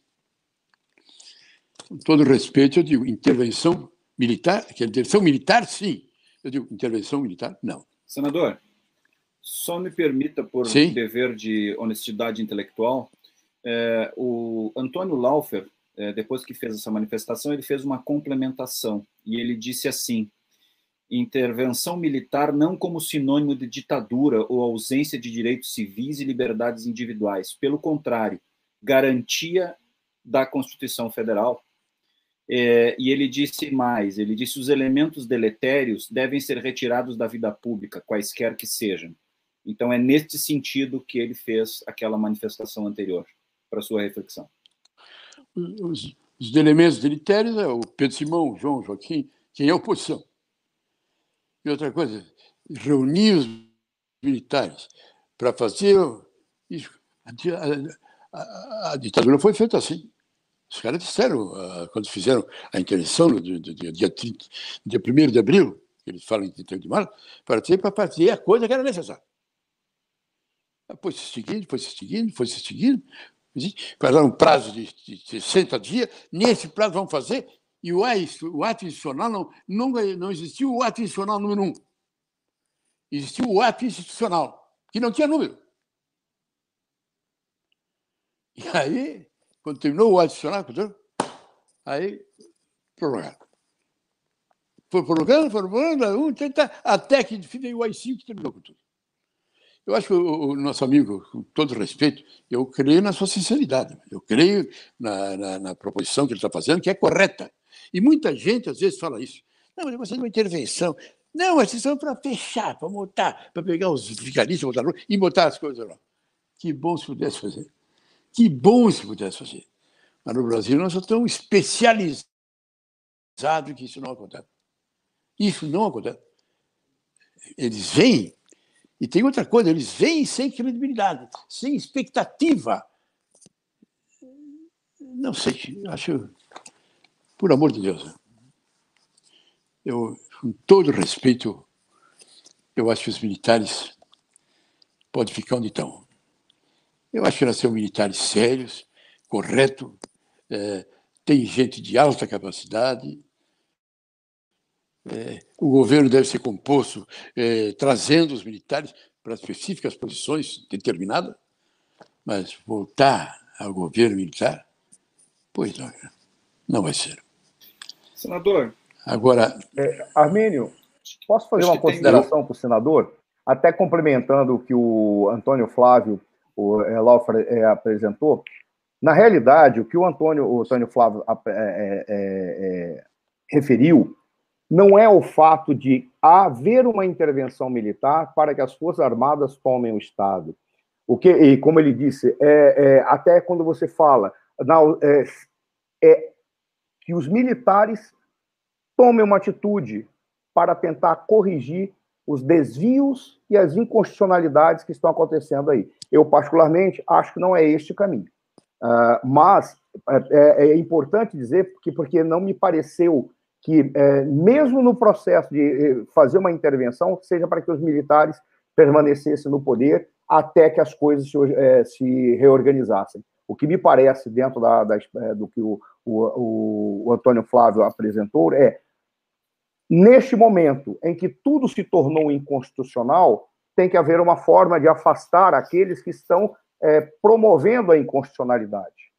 No que me pareceu foi isso. Essa saber se existe na Constituição possibilidade para que um ato deste é, se manifeste. E há muitas interpretações diversas sobre o artigo 142, tá? Mas enquanto houver interpretações diversas, com todo respeito, me parece que esse é um problema que quem tem que resolver é o legislativo, que tem que dizer, afinal de contas, qual é o significado do artigo 142. Me parece que é isso. É apenas para tentar explicar o que o Antônio fala, que ele escreveu algo logo depois, dizendo, é, é, agradecendo a, a, a, o, o, esclarecimento que foi feito, para que não ficasse nas palavras dele que eu não sei se estivesse dizendo, queremos intervenção militar não, e acabar com a democracia. Por favor. Não é isso. Por, por favor, por favor, nem eu quis dizer que o professor, claro. que os amigos tivesse falado isso. Por amor de Deus. Eu apenas disse que tem, não é. Eu, eu volto a repetir, mas tem muitas pessoas que hoje dizem, tem que dar um jeito de fazer essa coisa, para arrumar, botar, botar a casa dia. Só que não tem, da maneira como a gente chama, onde entra militar, a confusão está feita. Agora, realmente a gente pode pensar, a gente pode analisar. Houve uma época, falou, tem aqui uma pergunta que foi feita, é, negócio do, do Judiciário da OAB. Houve uma época, quando nós fizemos o impeachment do Collor, nós só fizemos esse movimento, essa coisa que estava vendo. Reparem vocês, dá para ter interessante fazer essa análise. Houve aprovada uma roubalheira, uma roubalheira escandalosa, negócio de uma violência total. O irmão do presidente fez um dossiê e se ficou a coisa da verdade. Então, nós fizemos um negócio. Como é que vamos fazer? Em primeiro lugar, quando concluiu a CPI, e as conclusões da CPI envolviam a cassação do, do, do, do, do, do Collor, a, a, a, comissão do, do, do impeachment, da cassação do, do Collor foi na minha, no meu gabinete. No meu gabinete que nós fizemos isso. Eles pensaram, o doutor Leonice era contra. Eles eram contra, assim, mas, ô Pedro, mas tu está pedindo isso aí, negócio de, de, de, de, de pipi. O que vai fazer? Vai acontecer que nem aconteceu. Com o Jango, fizeram, fizeram, mataram, querem e ficaram e não saíram mais. E nós fomos assustados. Todo mundo disse, a comissão veio com o maior pessimismo, achando que ia começar tudo de novo. Então nós cuidamos da nossa CPI com muito carinho. Não deixamos radicalização, a coisa foi feita juridicamente, as coisas concretas, provadas, objetivas. Quem presidiu a CPI foi o presidente do Supremo Tribunal Federal. Ele presidiu a comissão. A reunião de, que, determinou, a, a, que determinou que ele fosse cassado, que mandou o processo para o Supremo, eh, para a Câmara dos Deputados, foi presidida pelo presidente do Supremo Tribunal Federal. E as coisas foram. Então, naquela reunião, quem é que assinou? Quem é que nós assinar a petição para o pedido, pedido de impeachment. O presidente da, o presidente da, da, da, OAB, o presidente da, da, da, da Confederação das Indústrias e o presidente da ABI. Presidente da OAB, que foi um grande nome, foi o Faoro. Presidente da OAB do Rio de Janeiro criatura fantástica. Ele, ele deu o tom para o nosso governo. Ele deu a linha. Aliás, a nossa comissão ia com ele, a orientação, o debate dele. Então, o presidente da ABI, naquela época a ABI era uma grande instituição, hoje ela se esvaziou, esvaziou, mas naquela época a ABI era grande, e o presidente tinha lá mais 20 anos que ele era presidente da ABI. Reunimos e entregamos a conta. Então ali houve uma intervenção, houve, isso que estão, estão pedindo agora. Mas ali houve mas ali uma intervenção que é, não apelou para militar, nem para ninguém queria fechar coisa nenhuma, e foi feita exatamente. Saiu o presidente, assumiu o vice, e cá entre nós. O Itamar foi uma criatura sobre espetacular. O Itamar assumiu, fez um governo transparente. O primeiro ato dele, quando assumiu, reuniu todos os presidentes de todos os partidos, o Arraes, o Brizola, o Ulisses, Tanqueiro, todos os partidos reunidos, e reuniu todos os ministérios do governo, e eu, que era líder do governo dele, ele deu para mim a palavra para falar, e disse: olha, houve uma intervenção. O presidente da República foi afastado, e o vice assumido. Esse vice não tem autoridade, não tem credibilidade. Quem elegeu o presidente foi o povo brasileiro. Quem caçou o presidente foi o Congresso Nacional. Eu estou assumindo. O vice. Mas quero dizer para vocês: o meu governo vai ser assim. Em primeiro lugar, quero fazer um acordo, um entendimento com a Câmara, que, aliás, os líderes de todos os partidos também. É um entendimento com a Câmara e com os partidos políticos. Eu me comprometo. Nenhuma posição de radical, definitiva, firme, eu tomarei sem primeiro consultar você. E peço que a recíproca seja verdadeira. Qualquer um dos senhores que tem uma posição radical, dura, drástica, que eu não fique sabendo pela imprensa. Vamos reunir e vamos conversar. Aceitado por unanimidade. E isso foi. Em vários momentos, lembro de, de presidentes de partidos, de pessoas que pediram para conversar com o Itamar. Mas não houve um desentendimento. Não houve uma vírgula durante todo o governo de Itamar. Isso é importante. O governo Itamar, a primeira coisa que ele acabou foi tomar lá da cá. Não existiu no governo dele. Terminou com o mensalão, o, o, o, o grupão aquele desapareceu. Os ministros dele foram escolhidos na base da qualidade, independente de partido. Independente de partido. Ele. O governo dele era zero a corrupção. Garanto que não vai ter nada na corrupção. E não teve nada. Na hora, ele criou, nós criamos, ele deixou criar a CPI dos alunos orçamento. E só saiu porque o presidente estava lá. Se o presidente não tivesse lá, não teria acontecido. E nessa comissão foi feito o levantamento e apareceram várias questões envolvendo empreiteiros, empresários, deputados. Essas coisas aconteceram. Apareceu uma, uma denúncia contra o, o doutor Agrives, chefe da Casa Civil do, do, do, do Itamar. O doutor Agrives, antes, logo chegou no gabinete do Itamar com pedido de renúncia. Renunciou à secretaria da Casa Civil. E foi debatido só lá adiante, quando a CPI não só é, é, não, não, encontrou, não encontrou nada com ele, quando deu um voto de louvor e de desculpa, aprovado por toda a comissão. Aí ele votou. Mas ficou aí. Se caçou os deputados? Sim. Ia se caçar os empreiteiros. Mas aí, como foi o que eu falei anteriormente, fizeram uma onda tal, não boicotaram, não, não nos impediram. Só ela prorrogaram lá por mais 30 dias, em 30 dias não deu para fazer, e o Teru quedou. Mas isso foi feito. É importante. Não.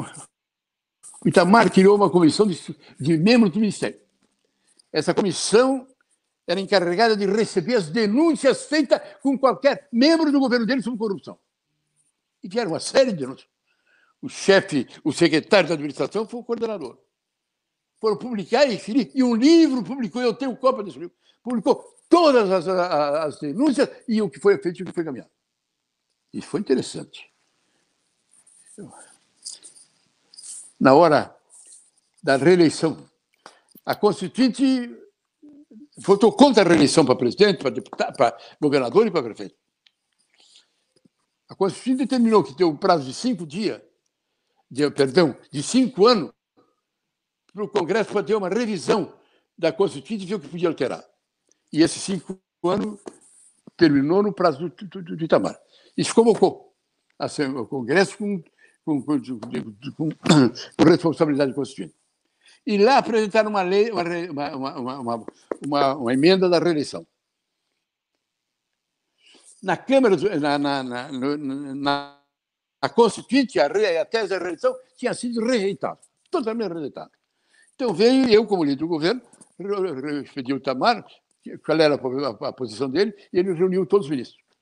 Aí eu falei, e ele disse, aí o Tamar disse, olha, velho, eu fui eu era senador e votei na Constituinte. E sendo senador na Constituinte, eu votei contra a reeleição. Agora que eu sou presidente, eu voto contra. O que falou logo depois, Fernando Henrique Cardoso, ministro de Itamar. Eu também, quando teve a Constituinte, eu fui senador e votei contra a reeleição. Sou contra a reeleição. Tá Votamos, a reeleição foi rejeitada. Assumiu o Fernando Henrique apareceu uma emenda da reeleição. Apareceram várias teses e várias denúncias de dinheiro que vários parlamentares receberam para votar a emenda da reeleição. E estimulada pela Casa Civil, pela máquina governamental, o governo fez a reeleição. E olha, está aprovado. O mal da reeleição. No Brasil, o mal da reeleição. segundo o governo do Fernando Henrique, segundo o governo do Lula, segundo o governo da Dilma. Em tese, não foi bem. Mas mostrou que era a, a, a, a posição que era do doutor Itamar. Ele fez, lançou o Plano Real. O Plano Real é o plano mais espetacular da história do Brasil. Lançou. Vinha o Sarney tinha o plano, o, o, o plano cruzado, o Collor tinha o plano. Mas não, plano. Qual é o plano, plano Collor? Plano, plano Collor, é, é, é, tinha é. que ser vaidoso. Aquele confisco da é, poupança da Zélia. É, é, o Itamar lançou o Plano Real. Lançou. Olha, o plano mais complexo, mais difícil e mais irresponsável. Mexeu no dinheiro, mexeu na. Fez, fez um milhão de coisas. É um plano tão espetacular, está em vigor até hoje. Lançado pelo, Itamar, lançado pelo Itamar, os oito anos do Fernando Henrique, os oito anos do, do, do, do, Lula, os seis anos da, da, da Dilma, os outros anos. Tá aí. Eu era líder é, do governo. Senador. A votação do plano, eu. Não sei se o senhor já conseguiu dissertar sobre todas as questões que tinham sido postas anteriormente. Não, ainda não. Estou nela. Ainda não, tem muito. Okay, tá mas, eu, eu, eu, mas o que, que aconteceu? Real foi aprovado. Não teve uma emenda, não teve um, um favor, não teve nada. Não teve uma nomeação. Os ministros continuaram, os ministros de Itamar, nenhum era ligado a partido, ser de partido, mas ele não consultou nenhum partido para escolher. Escolheu e eram os ministros dele. Nenhum ministro foi no Congresso para cantar quem quer que seja. E foi debatido, olha, foi espetacular. Foi o Congresso debateu, discutiu, analisou, fez um carnaval de discussões e foi realmente grande, Cadinho. Ninguém ganhou um. E votaram. O PT deu um, uma, uma, uma decisão muito estranha. O PT votou, debateu, discutiu, analisou, foi muito competente. Está na hora de votar, votou quanto? Cá de nós a gente ficou sabendo. É que o plano era muito bom, ia dar certo. E e ele não tinha condições, o Lula não, não, não tinha condições de garantir. Esse foi o Esse foi o trabalho que realmente o Itamar fez. Agora, vamos ver aqui. Hum. Me perguntaram aqui, senador, se o senhor tinha respondido a pergunta que foi feita. Tem pessoal, o pessoal está acompanhando. E uma delas é aquela que a Jéssica fez. São duas perguntas da Jéssica. As minhas o senhor deixa, deixa para depois, para uma próxima oportunidade. A da Jéssica é importante. Qual é? Deixa qual eu pegar aqui rapidinho. A da Jéssica qual o funcionamento qual do senador sobre a crise fiscal é, mais especificamente no aumento dos preços para o consumidor e o endividamento do Estado. Além disso, qual o papel do legislativo? Qual o papel o legislativo poderia exercer ou tomar, ou, ou tomar para tentar amenizar essa crise? Olha que coisa interessante. É, a Jéssica está perguntando: é como o legislativo pode é, buscar resolver o problema? É, é o, o Claudio Heffer, mais uma vez, é, esclarecendo, porque ele fez uma outra manifestação no final ele fala que não era uma imposição ou sobreposição da autoridade das nossas Forças Armadas, mas a garantia da Constituição. Por qual razão eu consigo, eu, eu vejo essa, essa, essa afirmação, entendo a afirmação do, do Antônio Flávio? Por uma razão simples, senador. Uma certa vez, eu estava participando de um debate, eu vi uma pessoa é, que disse assim: o, o, no legislativo é o último a se manifestar e o Supremo Tribunal Federal é o último a errar. Da minha perspectiva, o Supremo Tribunal, Tribunal Federal não pode ter o direito ao erro. Ele só tem direito ao erro porque é dado a ele atribuições que não deveriam ser dadas. E dentre elas, uma liberdade, não é liberdade, um conjunto de elementos e brechas constitucionais ou do processo do sistema político que permite que um cara que esteja exercendo uma função como ministro possa tomar uma decisão monocrática, que é o que a Jéssica está perguntando, para que o senhor é, interprete isso que possa fazer esse tipo de coisa. Se nós tivéssemos um, um Supremo Tribunal, que é uma corte constitucional, ele não teria o direito a errar. E erro para um ministro do Supremo seria apenas uma coisa: Se ele toma uma, apresenta uma, uma tomada de decisão ou uma interpretação que é inconstitucional, tendo ele a tarefa de apenas dizer se era ou não constitucional, então ele está errado. Para ele deveria ser imediatamente colocado no Senado uma, uma, uma proposição, um projeto, uma proposta de impeachment, porque aí ele não poderia ser dado assim. Agora, infelizmente, nós temos esse sistema aí que permite que os Supremos façam, os ministros supremos façam o que quiser. Voltando à pergunta da Jéssica, como que o senhor interpreta essa questão? Eu acho, em primeiro lugar, crise fiscal ela está real. Eu tenho pena do, do ministro da Economia, que cada vez está ficando mais difícil ele, ele defender as coisas complicadas que ele tem pela frente. Agora, a grande verdade é que o governo tem.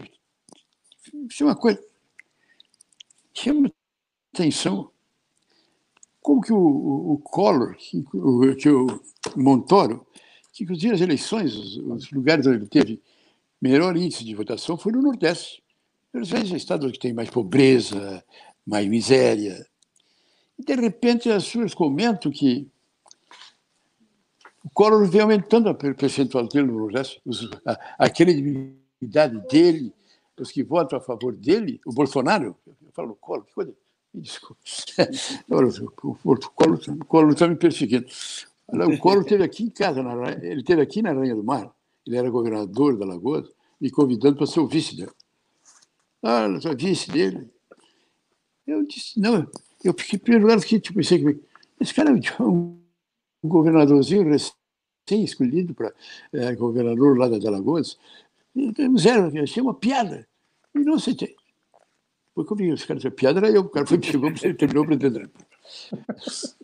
Mas o, o, o, a grande coisa que a gente, a gente tem que dizer é que eu acho que a crise, o, Bolsonaro está ganhando prestígio por causa das leis que ele está apresentando. Essa, é, esses. O primeiro foi 13 mil a primeira vez, agora é 1.400 esses abonos para milhões de pessoas, eu até coloco no lugar dele, esses caras estão numa miséria danada. Vem uma, uma coisa que eles nunca imaginavam, ele está melhorando o consciente da participação dele. Agora, agora, a crise que nós estamos vivendo hoje, essa crise fiscal, ela é, é fruto dessa situação, essa confusão que está acontecendo. Eu não, eu não sei como é que o governo está tá levando essas contas. Quer dizer, um rombo do Estado. Do outro lado, essas disputas sociais. De outro lado, a, a, a queda da arrecadação. Do outro lado, o dólar indo lá para cima. Do outro lado, as nossas exportações de geral diminuindo. Olha, acho que nós temos que ter muito cuidado. Que, na verdade, eu acho que salvar o Brasil é responsabilidade de todos nós de todos nós. Agora, a saída disso é que eu me pergunto. Eh, tem uma pergunta que tem aqui para me responder depois.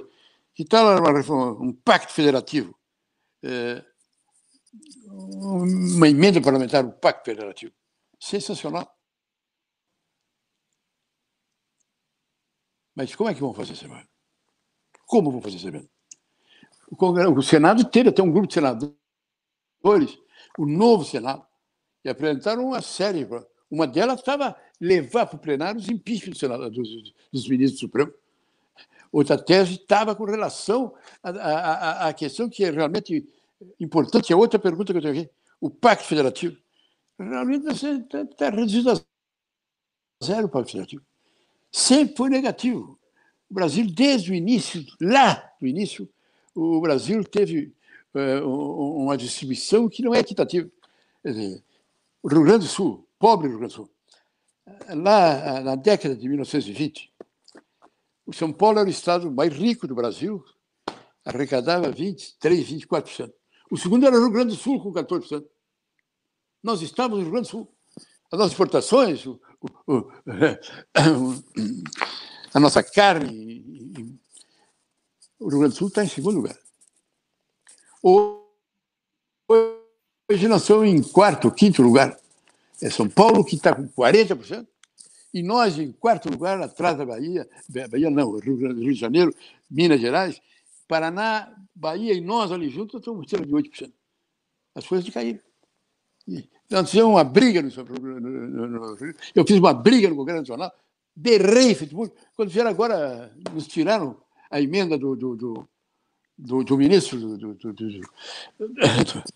do, Fernando Henrique, que terminou com a, o imposto de exportação que nós tínhamos. E para nós, no Rio Grande do Sul, temos grandes exportações, a Lei Candir, que votei contra berrando de proteção. Fruto dos meus berros, ainda apresentaram uma emenda, que a Lei Candir, que, é, que, que os estados seriam compensados naquilo que deixasse de arrecadar é, entre a exportação e a importação. E terminava com o imposto de exportação, é, não pagava mais nada. Não, não, então a importação entrava. Qual é a diferença que nós perdemos? Essa diferença nós pagaríamos. Foi aprovado.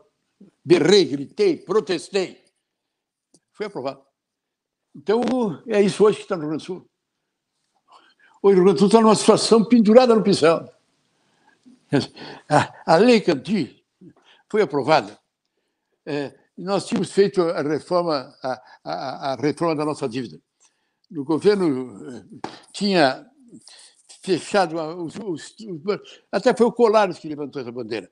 E todos os estados é, que tinham as dívidas para banco externo, aqui e lá, é, a União federalizou as dívidas, assumiu as, todas as dívidas no Estado, e o Estado ficava devendo para a União.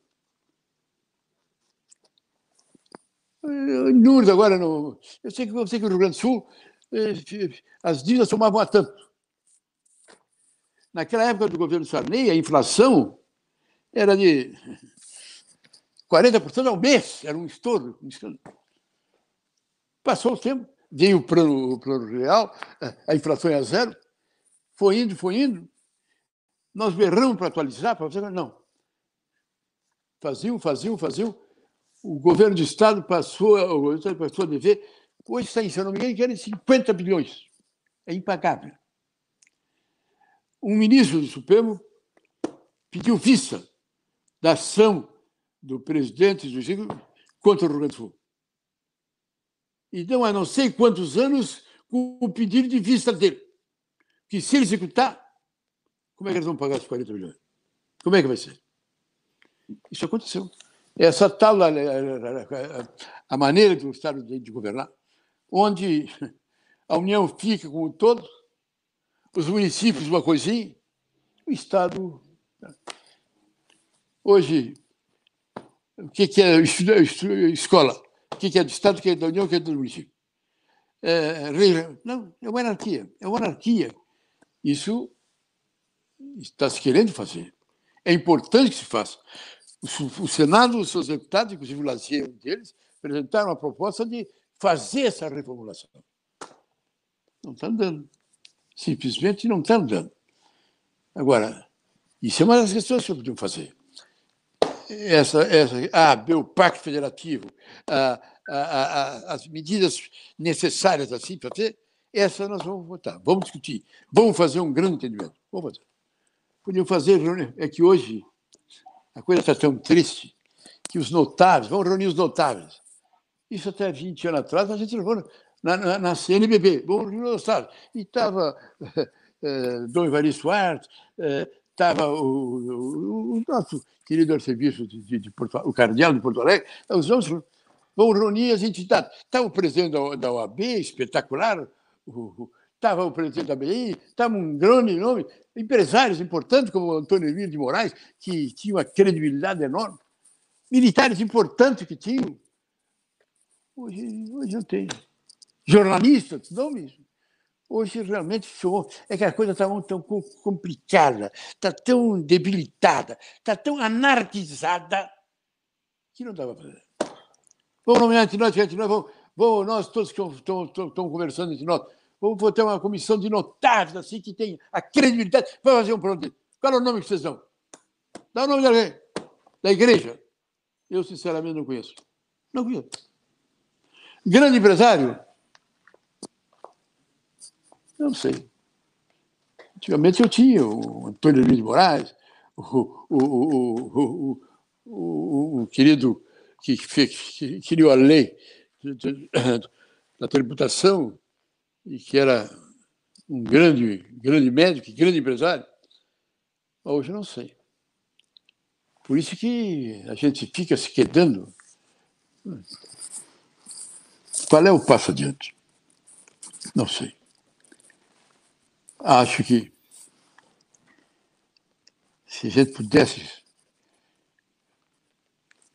Estou falando em convocar uma nova Constituinte, mas, sinceramente, eh, a Constituinte cometeu muitos equívocos. A Constituinte é, era para ser feito pelo Tancredo. Mas quem convocou foi o Sarney. E o Sarney, quando convocou a Constituinte, ele já tinha perdido aquela liderança que ele tinha, a começar pelo partido dele, pelo MDB. Então, ele tinha muitas divergências, os governadores faziam muitas restrições à, à forma como ele estava governando. Então, mas nós cobramos, cobramos, e o Sarney tira o chapéu, convocou a Constituinte. É que passou a ter uma disputa entre o Sarney, presidente da República, e o, do, e o doutor, o doutor Ulisses, presidente do MDB, presidente da Câmara e presidente da Assembleia Nacional Constituinte. Uma disputa. Doutor, o doutor Ulisses, presidente, o que, é que ele faz? No meio uma comissão de juristas, de notáveis, nem me lembro, para fazer o projeto. Para mandar para o Congresso, para o Congresso fazer a votação. E foi o Congresso. Mas aí fica uma polêmica. Ele fez isso meio que a revelia, fez por conta dele, achando. E eu sei que o Congresso, conduzido pelo Ulisses, pelos Covas e tal, não aceitou o projeto dele. E então, uma, uma Constituinte a começar do zero. Então, tinha, tinha as comissões de sistematização, as comissões semáticas, então começava um assunto. Uh, salário mínimo. Então a comissão ia discutir salário mínimo, coisa do zero. O cara fazia um texto, fazia outro texto, esse debate, essa discussão, e esse negócio se ampliou. Foi um, o trabalho da Constituinte no Brasil foi uma das coisas mais espetaculares na história do mundo para fazer uma, uma Constituição debateram, discutiram. Eu era governador e tinha uma mágoa imensa. Eu estou 32 anos no Senado, na hora da grande coisa eu estou aqui. Mas domingo eu ia lá, ia na casa do doutor Ulisses, ele era meu amigo, ele era o presidente da, da Câmara e da Constituição, para assistir os debates que se tinha ali. Fantástico o debate. Foram discussões, foram, foram, foram. Mas depois, infelizmente, não afunilou. Na hora de afunilar, tiveram essas polêmicas, essas discussões, Sabe, Algumas coisas, sabe, alguma coisa, por exemplo, a, a, a, a emenda, a, a, emenda que eles apresentam, que era uma coisa realmente difícil de ser analisada, é, apresentada a medida provisória, a medida provisória era mandada para o Congresso, tinha um prazo, 60 dias, vigor. Uhum. Então, o governo apresentava medidas, não sei o quê, ia para o Congresso. O Congresso ficava demorando, não sei o quê, então nós no Senado.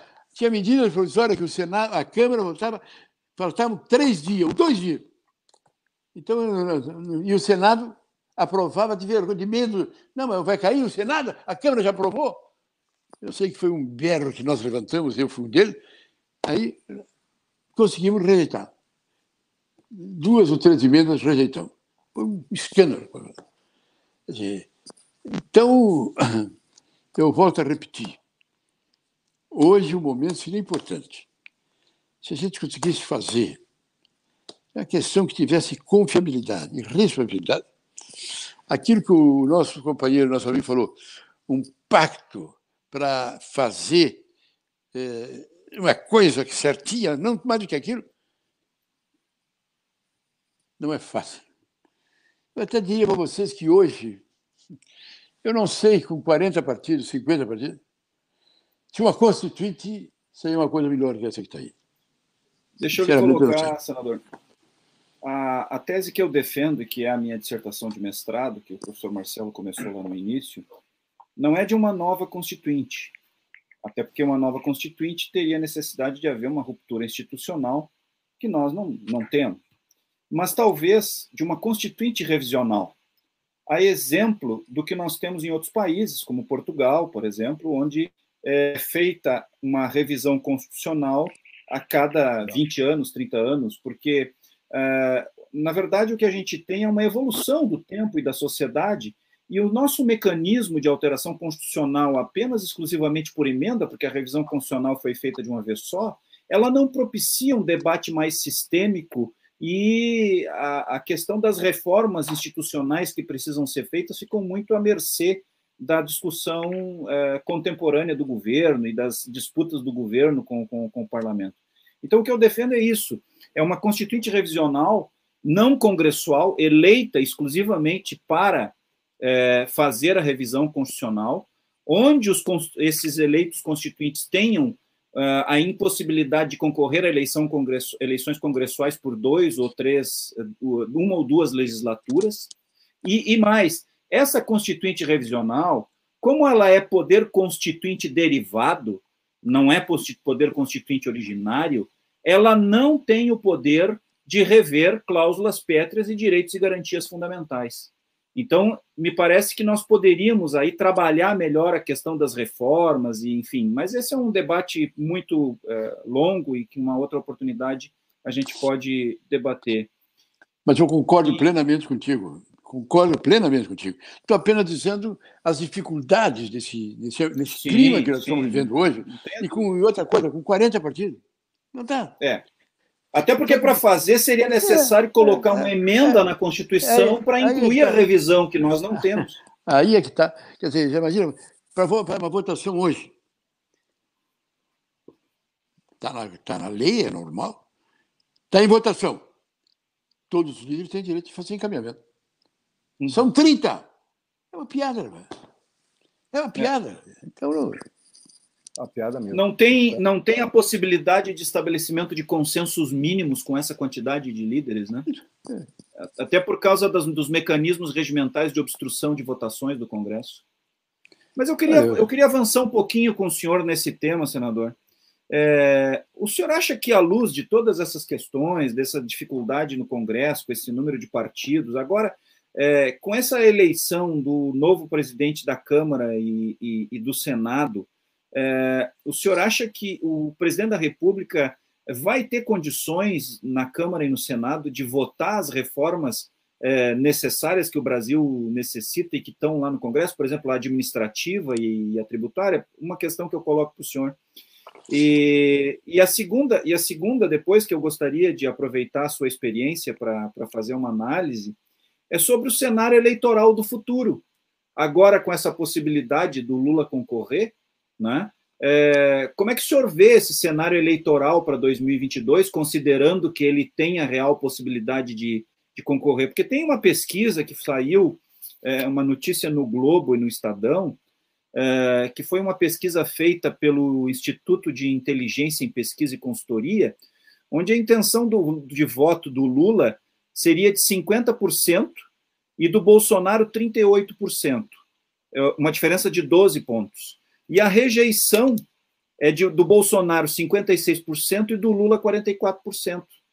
Então, é, é, numa segunda questão, eu gostaria que o senhor desse uma analisada desse cenário eleitoral é, à luz de eventuais líderes, se haveriam eventuais líderes de centro que poderiam se apresentar aí nesse cenário de 2022. Então, duas questões. Essa questão da possibilidade das reformas e da interlocução do governo com o Congresso Nacional, a tributária administrativa e outras necessárias, e essa questão do cenário eleitoral de 2022, até porque nós já vamos com 2 horas e 24 minutos de programa, e acho que nós temos ainda muito assunto para debater, e acho que nós vamos ter que deixar para uma outra live. Isso, é que eu já ia dizer, Amênio, aproveitar e convidar o senador para uma outra live.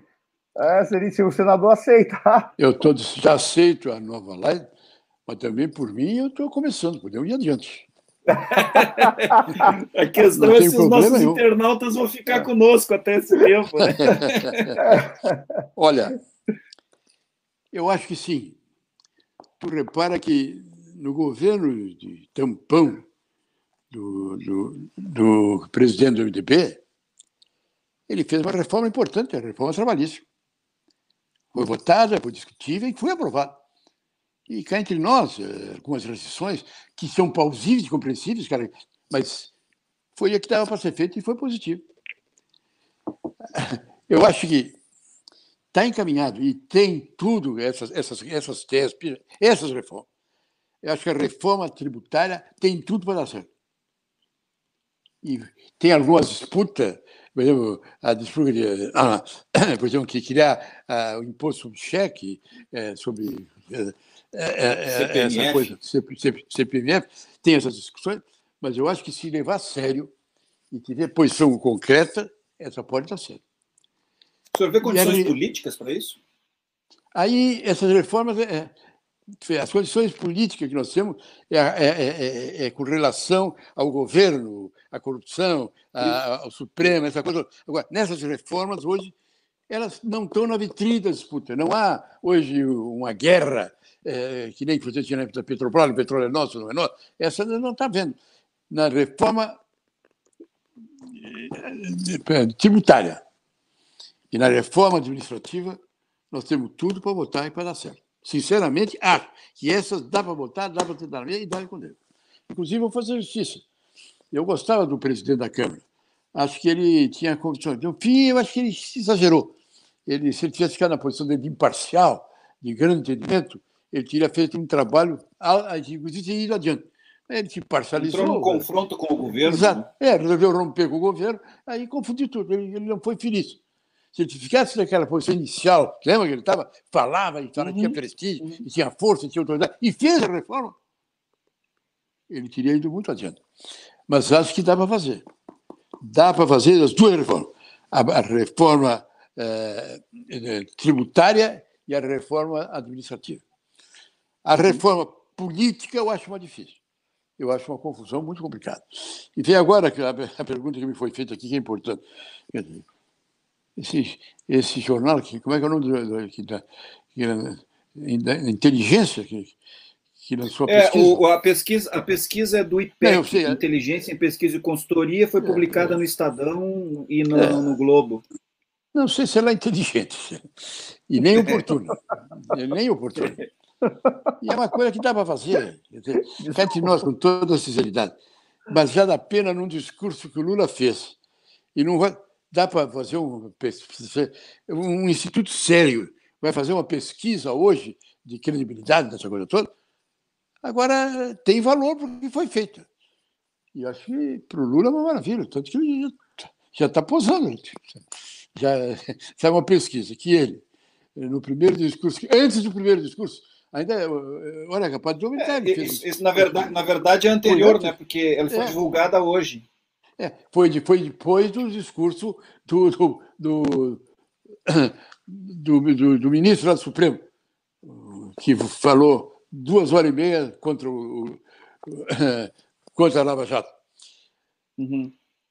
Mas eu acho que, com toda sinceridade, no campo da reforma política é complicado. E agora, falando contigo, temos candidatura. Em tese, em tese, eu não sei. Eu acho muito difícil o Lula não, não ser candidato. Se as coisas derem certo, ele, se ele pode ser candidato, ele pode ganhar ou pode perder. Se ele não for candidato, ele perdeu. Então, é, é, é, vai ter uma jogada muito cima nele. Hoje, o Bolsonaro. O Bolsonaro é imprevisível. Eu, quando ele lançou, quando ele saiu, eu, eu disse desde o início: Bolsonaro ganhou, ele tem que agradecer o cidadão que deu a facada nele. Não houvesse aquela facada, na minha opinião, ele não tinha nenhuma chance de ganhar. Participar dos debates, é, ir para os comícios, pelo que ele tem demonstrado, uma, uma, até ontem, porque hoje até o Lula, até ontem, o maior adversário do Bolsonaro era o Bolsonaro falando. Ele, quando uhum. falava, ele perdia o controle. Ele perdia o controle. Eu até digo, é Deus me perdoe, que o Bolsonaro é uma pessoa que, é, se alguém fizer um, um, um, um exame é, psiquiatra para fazer tirar uma carteira de motorista, é capaz de não passar. Porque ele é muito complicado. Ele não se controla, ele diz as coisas que então não tem. Então, então, Eu também o, digo isso. É, então, o, o, o, Bolsonaro, ele, ele é candidato. Agora, eu acho que ele, na minha opinião, ele não vai crescer muito. Ele tem, vai ter problema agora. Agora, o Lula. O Lula parte do princípio que ele não tem o que perder. E o PT não tem nenhuma candidatura a fazer frente com a dele. Não, vamos tirar o Lula para botar o fulano. Não tem que é o fulano. Ele não tem. Tem um nome que eu acho, eu gosto, o Haddad, acho que é um bom prefeito, de ver que toda essa confusão do PT, todo mundo manchando, não tem nada contra o nome dele. É um, é um bom nome, mas não tem comparação com o Lula. Quer dizer, governadores. Quem é que o problema é o meio que ele está também, né? Quem? O Haddad. Porque o problema todo é o contexto do PT e da, da, de todos é, os problemas que. Então, então eu digo Na verdade, seguinte, não foi o fulano ou o Beltrano, foi uma coisa institucionalizada. A, né? a única maneira do Lula não ser candidato é se houvesse um entendimento das esquerdas de encontrar um nome que representasse todos. Uhum. Primeiro nome que poderia se já é o que está na hora, Ciro Gomes. Ciro Gomes, cá entre nós, hein? Se o Ciro Gomes tivesse sido candidato se, se tivesse sido para o segundo turno, ele também teria feito uma boa, boa votação. Ele fala bem, ele tem, volta ele diz umas bobagens assim, ele, largam umas coisas que, que parece que ele. Mas ele é um cara bem centrado. Vi agora, inclusive, que a, a minha querida Marina apoiou ele para candidato à presidência. Agora, podia encontrar um nome. O nome que, tu lembra que até três dias atrás, o Lula pediu para o Haddad lançar a candidatura dele para presidente. E ele começou a lançar. Nem o Haddad sabia que, que, que ia acontecer isso aí.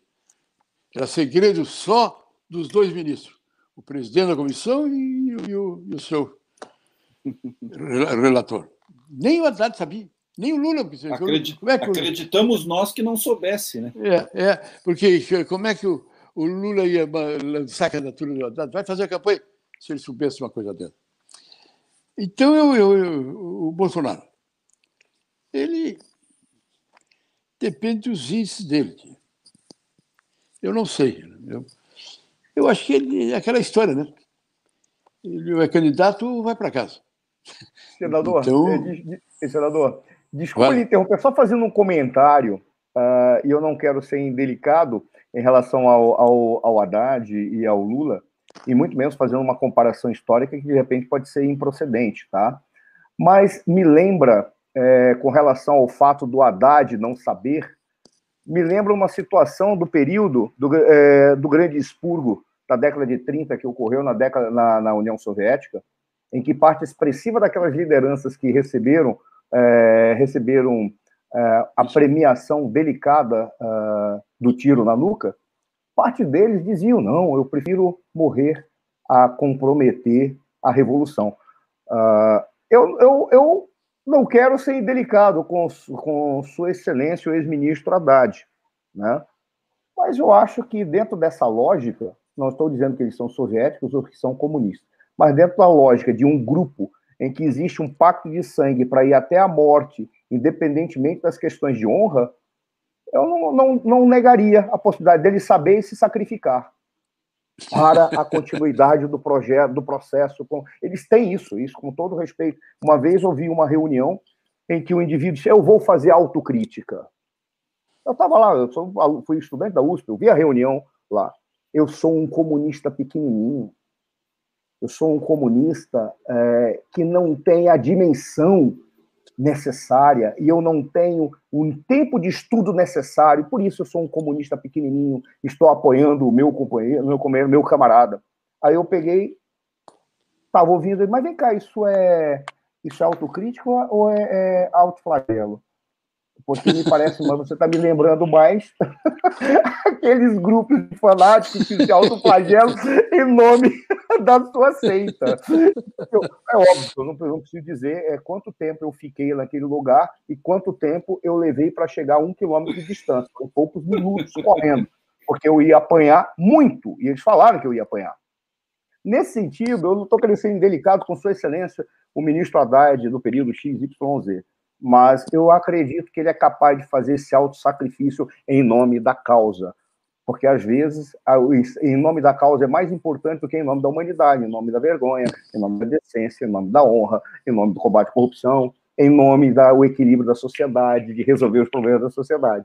Então, eu não quero ser venenoso, mas eu acredito que o Haddad é capaz, sim, de estar sabendo de tudo e está falando, eu me sacrificarei, porque haverá praças e praças e praças com meu busto, dizendo que eu sou um herói da retomada do poder. Eu não afastaria essa possibilidade. Desculpa estar sendo delicado, até ter interrompido é, mas, o senhor. Mas repara que mas no PT é o Lula e ele. Tem o ex-governador, é. tem o ex-governador da Bahia, que hoje é senador do PT, que é um bom nome. Mas não acredito que tenha condições. Tem o Tarso Gênero, que foi o governador nosso, que é um dos grandes nomes do PT, mas ele está até queimado dentro do PT, porque ele é. Eu me lembro do Tato, quando houve a expurgo esse, essa confusão toda, ele era vice-presidente nacional do PT. E o vice e o presidente era aquele senador, aquele deputado que pegaram dinheiro nas cuecas dele lá no Ceará. O nome dele era muito simpático ele era. Ele não me recordo o nome dele. É muito simpático. Ele então caiu, renunciou. E o Tarso assumiu a presença. E ele fez um discurso dizendo: olha, presidente do partido, temos que reunir o partido, o partido tem que discutir. Agora, os problemas de nós, os nossos problemas internos, não é um problema de CPI. E não é um problema do Supremo. É um problema nosso do, do PT. Nós temos que reunir o PT, fazer análise crítica e tem que, tem que, ser, tem que ser demitido. As verdades não tem que ser. O que, que aconteceu? Ele foi para casa, mudaram a executiva e não apareceu mais lugar nenhum. Foi, ficou queimado pelo partido. O José Guimarães, o deputado do Dinheiro na Cueca. É Guimarães, mas não é José, é outro nome. Não é José? É José, é deputado federal José Guimarães, PT do Ceará. Então é isso aí. É isso aí. Sim. Mas o Tarso não teria condições, não, não, nunca, nunca seria indicado. Agora, no MDP.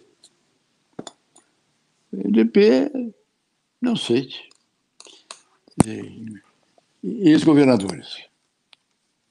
Nós temos que ir no Rio Grande do Sul. Um belo rapaz que é o Sartori, um belo rapaz que é o Rigoto. Não sei se chega a ser uma expressão nacional hoje. É, governadores hoje do MDB. É o filho do Renan, na Lagoas, e o filho de Jader. Do Jader no Pará. No Pará. E o presidente. Está com problemas. É. E o presidente do MDB, e o prefeito, o governador do MDB de Brasília, que era o presidente da UAB. Mas nenhum tem condições de dançar para dar presidente da República. E o MDB hoje tu repara dos cargos que ele tem, o mais importante é o meu querido amigo, nosso governador aqui do Rio Grande do Sul. Ele, lembra que repara, governador, nós temos isso que eu falei.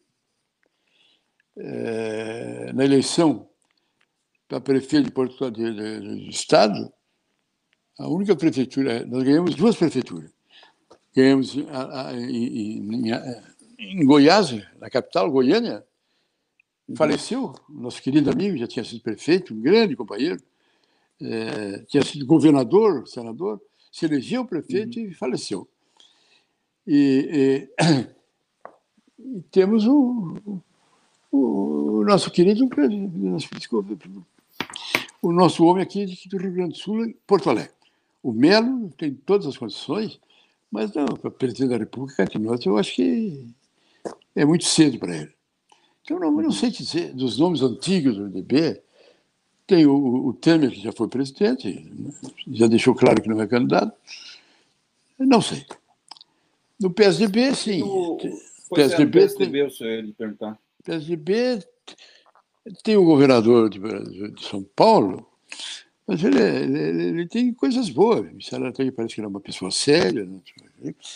mas ele, ele tem coisas assim, por exemplo, assumiu como governador, no outro dia de manhã ele fez uma fotografia dele com o secretário dele, com uma foto, todos vestidos de gari. O Melo fez melhor, o Melo não fez fotografia nenhuma, mas é, o dia estava lá, ele e todo o pessoal dele trabalhando, fazendo a limpeza. E essa briga que ele fez com o, o, o, o presidente, eu acho que ele tem muitas razões mais do que o presidente, mas ele ficou muito, muito radicalizado. O nosso governador tem todas as condições. Ele é, a economia do Rio Grande do Sul está difícil, está complicada, mas ele é uma pessoa que tem condições de ser. Mas não é uma candidatura que eu vejo assim, a essa altura, de empolgar. A economia do Rio Grande do Sul também é muito complicada. No PSDB, quem é que tem mais? O Alckmin seria de novo, não? Não, não já foi. Agora o Aécio está fora do cenário. É, é, é o Alckmin já, já foi. O Serra já foi. O presidente do PSDB, que é o Bruno Araújo, não tem expressão nacional. Não, né? é piada. Não, não tem nem expressão, nem estadual ele não tem lá no Paraná, em São Paulo. É, não, ele, é, ele é de Pernambuco. O, o Pernambuco, menos ainda, menos ainda, né? Ele não, tem, não tem nem, é, nem, ele nem não conseguiu ser eleito lá. Ele fez, cometeu um erro, era para ele ser candidatado. Tebet seria uma alternativa do MDB? Quem? A Simone Tebet. Se ela tivesse sido eleita presidente, Senado, seria. Uhum. Ainda hoje pode, mesmo não sendo, pode. Mas já não tem mais. Ela, ela, ela quando eu falei com ela, eu apoiei ela para ser candidata a presidente do Senado. É, mas o meu, o IDB era quando tem, o IDB tem o maior partido, e tinha três candidatos a presidente do Senado. Era o, três. Quando o MDB fechou apoiando o que foi eleito presidente, os três retiraram a candidatura e foram lá convidar a Simone para aceitar. E a Simone aceitou, sabendo que não podia contar com ele. Ele tentou fazer uma votação, buscando, mas é, não houve possibilidade. Ela é uma grande coisa. O pai dela foi fantástico. O pai dela foi presidente do Senado exatamente numa situação que nem essa que foi agora. Ali foi um negócio negócio dramático, a candidatura do, a candidatura do o Renan. O Renan se eh, renunciou, nós tínhamos, havia um, teve uma sessão pedindo a cassação do Renan de senador. E aí ele era presidente do Senado. Ele renunciou à presidência do Senado. E com a renúncia do presidente do Senado, praticamente se arquivou a cassação. Aí nós fomos buscar o Tebet, o pai dela, que era eh, senador, ministério importante no governo. E ele veio e não só harmonizou o MDB, como foi um excepcional presidente do Senado Federal. Ela seria um grande nome. Seria tudo para você. Mas eh, não ganhou esse senador do MDB, que era o candidato, que foram lá para o botaram tudo contra ela e fizeram campanha contra ela. Então ela fez uma ninharia de voto. Acabou isolada, né? É, ficou isolada. Então, eu acho difícil. Mas seria um grande nome. Não, agora, um Globo, da sociedade, um Globo da Sociedade, vamos dizer, que nem na época, no passado, o Antônio Emílio, um Antônio Emílio de Moraes, o, o, outro que foi o, como é, o, o médico aquele que, é, que foi ministro da Saúde, que, do, do Instituto de Cardiologia, o Jatene, era um ah, baita nome. Tinha, um, tinha uma projeção foi a primeiro, primeira, primeira cirurgia de coração transplante do Brasil, tinha uma credibilidade enorme. Hoje não tem. Uhum. Tinha, na, na, igreja, tinha alguns nomes importantes, mas eu, eu não sei, não sei.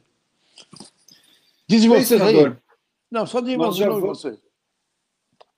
Eu, é, é, eu, acho que nesse, nesse cenário aí dos, dos outsiders se fala muito no, no no Luciano Huck, no Moro, no. Não, no, esses dois. No, se fala no, também no Mandetta, que foi o ministro da Saúde, né, que, é do, que é do DEM. Né, não sei até que ponto esses nomes não teriam desgaste ou teriam viabilidade eleitoral. Né? Armênio, eu, eu posso estar enganado, eu até lanço para o senador, e depois nós vamos já está levantado o convite para o senador voltar dentro em breve, porque as pessoas estão manifestando uma segunda live com o senhor que será excepcional. Mas só vou fazer um é. comentário em relação aos outsiders. Eu acho muito mais fácil você pegar alguém que já é político e tem é, desenvoltura na política, e política não é para amador. Não é, não é para amador.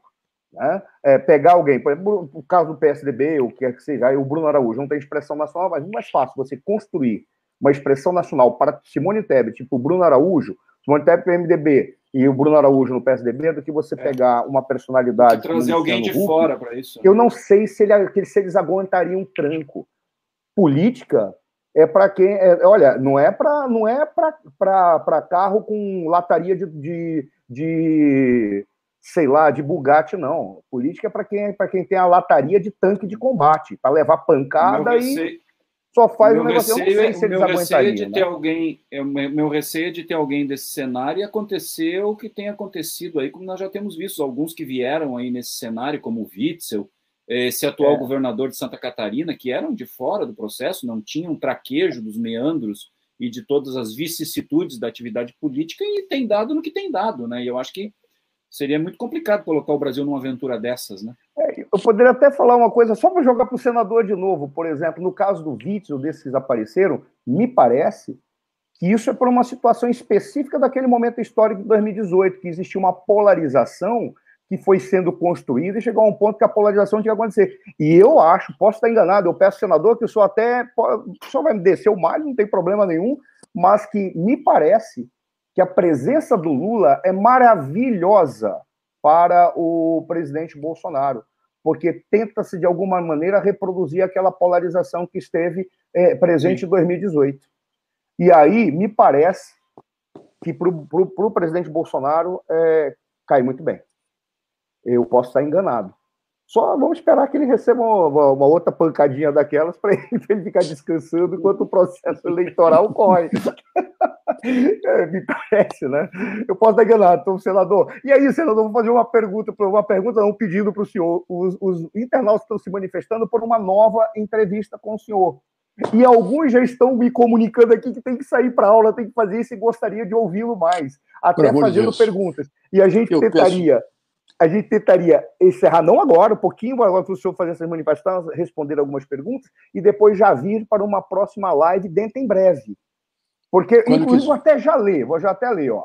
É, é, alguns, o que o pessoal está falando aqui, ó, por exemplo, o Valmor Araújo, Simon é orgulho do RS, o Mário Suano, lá de Manaus, não sei se está assistindo em Manaus agora, porque ele estava, estava retornando para Manaus. E o mais é uma nova live e o mais breve possível, uma nova live com o senador e aplaudiu efusivamente. Tem tanta mão aí que vai mais do que do que do que duas. Não é só uma, uma pessoa, não é só um bípede que tem dois braços, é quase uma centopeia aplaudindo. O Antônio Flávio é, fez uma manifestação que esse furdúncio, furdúcio que vivemos, né, atualmente é cíclico, periódico, sem maiores novidades, historicamente falando. É interessante, eu, eu também acredito que isso é, é comum. O Valmor Araújo, senadora Timone, eh, Simone Tebet. É interessante, ela é uma força, sim. Ah, sim. É, é, tal qual o senhor apresentou. O Valmor Amoruz também diz: lembrem o Simon de comentar a possibilidade de Simone Tebet. Ele já foi feito o comentário, é, Valmor. O Luiz Pavani, parabéns pelo excelente programa. A Marie Lipinski, também, quanto, tal qual o Mário, o Mário Solano, aplaudiu efusivamente. Excelente. E a, a delegacia do Rio Grande do Sul, obrigado, senhor Pedro Simon, Simão, desculpa, pela sua fala e a equipe Pensando Brasil. Aí botou uma série de códigos é, é, estratosféricos da, que são aqueles códigos quando você manda a imagem, só manda o código, né? Porque não fez a leitura. É, deu, Provavelmente são aplausos, tá? Porque tem mão escrito aqui, são os aplausos. E, a, e o Luiz Pavani, e um outsider compondo a chapa como vice, é viável? O Valmor Araújo, sou da juventude do MDB. Cada entrevista com Simon é uma aula. Teve uma, uma outra personalidade que disse, eu só, eu só não lembro aqui o nome, Gustavo Cardoso, em relação ao senhor, um grande líder do meu MDB. Em síntese, ah, o senhor é, é, encantou, como é natural, mas para nós é muito positivo que o senhor tenha encantado conosco aqui. Então, o senhor encantou a todos. E aí tem essas perguntas, e a gente logo depois encaminha para o encerramento, mas encaminhar para o encerramento por uma seguinte razão, porque eu acho que nós merecemos ouvi-lo mais umas duas horas. E veja, nós merecemos, eu não estou colocando na situação que é um privilégio ter o senhor falando, e que nós merecemos ouvi-lo. Então, por isso, já convidando o senhor para uma próxima live. Mas tem essas perguntas. Se o senhor anotou, assim que o senhor encerrar, se terminar, a gente faz, encaminha para o encerramento, já indicando, queremos uma nova live com o senhor. O senhor topa? Aqui em público, a hora que o senhor falar, o senhor sabe que o senhor é um homem que é, que é notório pela sua honra. O só senhor duas topa palavras, uma nova live? Só duas palavras sobre uma pergunta que fizeram. Foro privilegiado. O Senado já aprovou. Está na gaveta da Câmara. Ah, eu aceito com o maior prazer, peço desculpa por me alongar, mas eu sou assim. Mas eu também acho, se vocês me aguentarem mais uma, é só marcar Queremos. a hora e eu estou inteiramente à disposição. Olha, muito obrigado, me senti à vontade. Não encerrou ainda não, senador, o senhor tem coisas para responder se eu quiser. Tá, então, tudo bem, Mas vamos depois lá. das suas respostas, viríamos aí nós faríamos o encerramento. Tá. Fique tranquilo. Olha, o- Desculpa se eu não entender. essa questão do, do outsider como, como, como vice de uma chapa seria viável? O senhor acha que seria viável? Nome de quem? Não, o Luiz Pavani, ele pergunta um outsider, alguém de fora da política compondo a chapa de alguém como vice. É muito, seria viável. é, é muito prosável, né? O Lula fez isso. Escolheu aquele médico para vice-presidente. Médico não, empresário para vice-presidente. Foi uma É, baita um escolha. empresário. um homem espetacular. Ele, ele diz isso, só ajudou ele. Inclusive, muitas coisas eu acho que ele ajudou no bom sentido. Eu acho que isso, acho até que vai acontecer. viu? Os partidos hoje estão, estão, tão sem expressão assim de nome que trazer um nome de- é positivo, muito positivo. E é provável. Agora, é engraçado. Aquele ministro, aquele, aquele ministro da Saúde de Goiás foi, foi espetacular. Olha, tudo que ele falou está acontecendo. Hein? Tudo que ele dizia eram as coisas que estão acontecendo. Ele falava com categoria, com seriedade. Eu, eu, eu gosto, eu gosto muito dele. Tem uma coisa impressionante. Se, se, o- repare, se o, se, o, se o nosso presidente tivesse assumido esse problema, da, da, da, da- assumido o comando, dirigindo, no bom sentido, vai aqui, vai lá com o governador, ah, se mostrasse na garra de estar acertando, ele seria um grande nome. Não sei de onde que ele tem essa posição que ele tirou. Uma posição ridícula e de... Não sei. Muito bem. Marcelo, vamos, vamos encaminhando então, professor Marcelo, ao final, né? Olha, É, eu lamento A que eu nossa, gostaria de produtora, a ouvir. nossa produtora já está nos dando, nos dando um ultimato aqui, porque.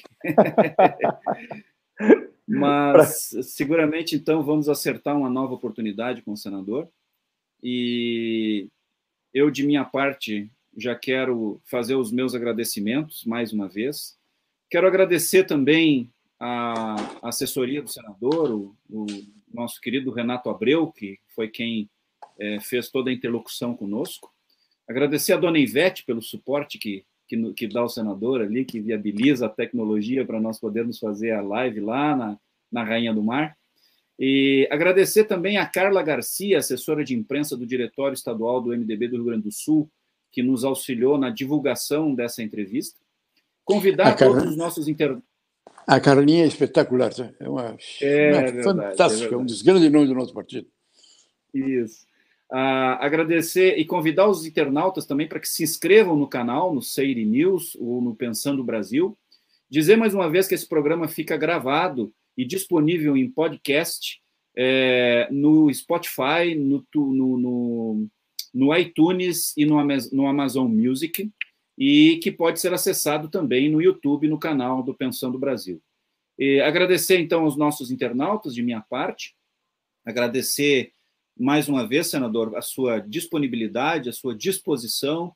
É uma satisfação muito grande tê-lo tido conosco aqui e vamos, vamos sem dúvida, porque temos muito assunto ainda para conversar. Então, de minha parte, agradeço e já me despeço para encaminhar o encerramento. É, é, senador, eu vou fazer o encerramento, mas eu vou dar a última palavra ao senhor. O senhor é, faz a, a despedida, a última, a última palavra é sua. Então, eu vou fazer o encerramento. Ah, primeiro, fazendo um, um agradecimento ao senhor. Não é sempre que se tem a oportunidade de poder conversar com personalidades que fizeram a história. É, você tem muitos, muitas testemunhas da história, você tem muitos observadores da história, de alto nível, uh, mas não é sempre que você pode conversar com aqueles que constroem, construíram e ainda estão construindo a história.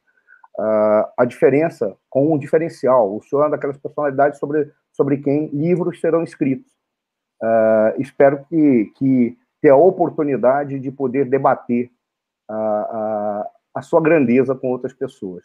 Não significa que você deve concordar com tudo que o senhor fala, não é isso. Mas o é de, uma, é de um tipo de política em que o importante é produzir esclarecimento, projetos que possam ser debatidos. Parece que isso se perdeu. Essa é a tristeza que nos traz quando é, nós observamos aquela manifestação da, da Jéssica Detone, em que ela disse: todos consideraram uma perda absurda o senhor não estar no Senado. Por qual razão? Porque não interessa se concorda ou discorda do senhor todas as suas manifestações são de alto nível e são propositivas para resolver os problemas e não para é, bater ou, ou, proteger pessoas. A sua preocupação é outra. O senhor é um político na verdadeira essência. Por isso é uma grande honra para nós. É uma grande honra mesmo. E eu faço esses agradecimentos. Eu não vou ler mais, porque já li, já li os, a, as manifestações dos internautas, apenas dizendo que é, é, na semana que vem, nós teremos uma outra live com um jornalista que é o representante da União Europeia, da diplomacia da União Europeia no Brasil, para falar sobre uh, União Europeia e Brasil, a política externa brasileira. É curioso que ele é de uma sensatez e um equilíbrio gigantesco. Feito isso, já feito o convite, peço que todos se inscrevam no nosso canal, por favor, nos ajude, e eu passo a, a palavra ao senhor, senador, para fazer as manifestações finais por uma questão de respeito a protocolo. O senhor é uma personalidade que eu acho adequado que o senhor faça a última manifestação. Eu quero agradecer ao Armênio e ao Marcelo, estendendo meu agradecimento à Daniela, que está lá carregando as pedras no, na coordenação. Foi uma emoção muito grande. Eu falo de coração aberto. Esse ano eu tenho analisado, olhado para o Brasil e uma vontade muito grande de, de tentar ajudar, de ver como que a gente reúne pessoas que tem tantas pessoas, eu conheço tanta gente bah, correta, digna, que quer fazer o bem. A fórmula de nós encontrar a maneira de chegar lá. O Brasil tem direito. Olha que o Brasil, desde 1500 até hoje, tiveram tantas oportunidades, tiveram tantas chances de ir, e não deu, que eu acho que está na hora. Vale a pena, meu irmão. Eu, nos meus 91 anos de idade, digo, eu tenho a mesma garra, a mesma vontade, o mesmo amor pelo meu Brasil e uma confiança que diz. Esse nosso povo, com todos os seus problemas, é um povo de bem. Não tem raiva, não tem ódio. Nós não temos é, vantagens de crescer, de avançar, de conquistar. Nós somos, no fundo, um homem de bem, um homem de família, uma família correta, um Brasil que tem todas as condições. Amanhã, quando nós formos um país importante nesse mundo, somos um continente, 8 milhões e meio de quilômetros quadrados, maiores reservas de água doce do mundo estão no Brasil. As maiores reservas de florestas florestais estão no Brasil. As maiores reservas de terras agricultáveis do mundo estão no Brasil. O futuro tem um encontro marcado conosco. E a nossa geração tem a culpa e a responsabilidade de estar, estar atrasando esse encontro. Que vocês, meu jovem, tenham mais sorte. Caminhe porque o destino é de vocês. Muito obrigado. Muito obrigado, boa noite. Boa noite ao senhor. E é emocionante ouvi-lo. Muito obrigado mesmo. Obrigado. Está encerrada a live de hoje. um grande Valeu. abraço a todos. Valeu.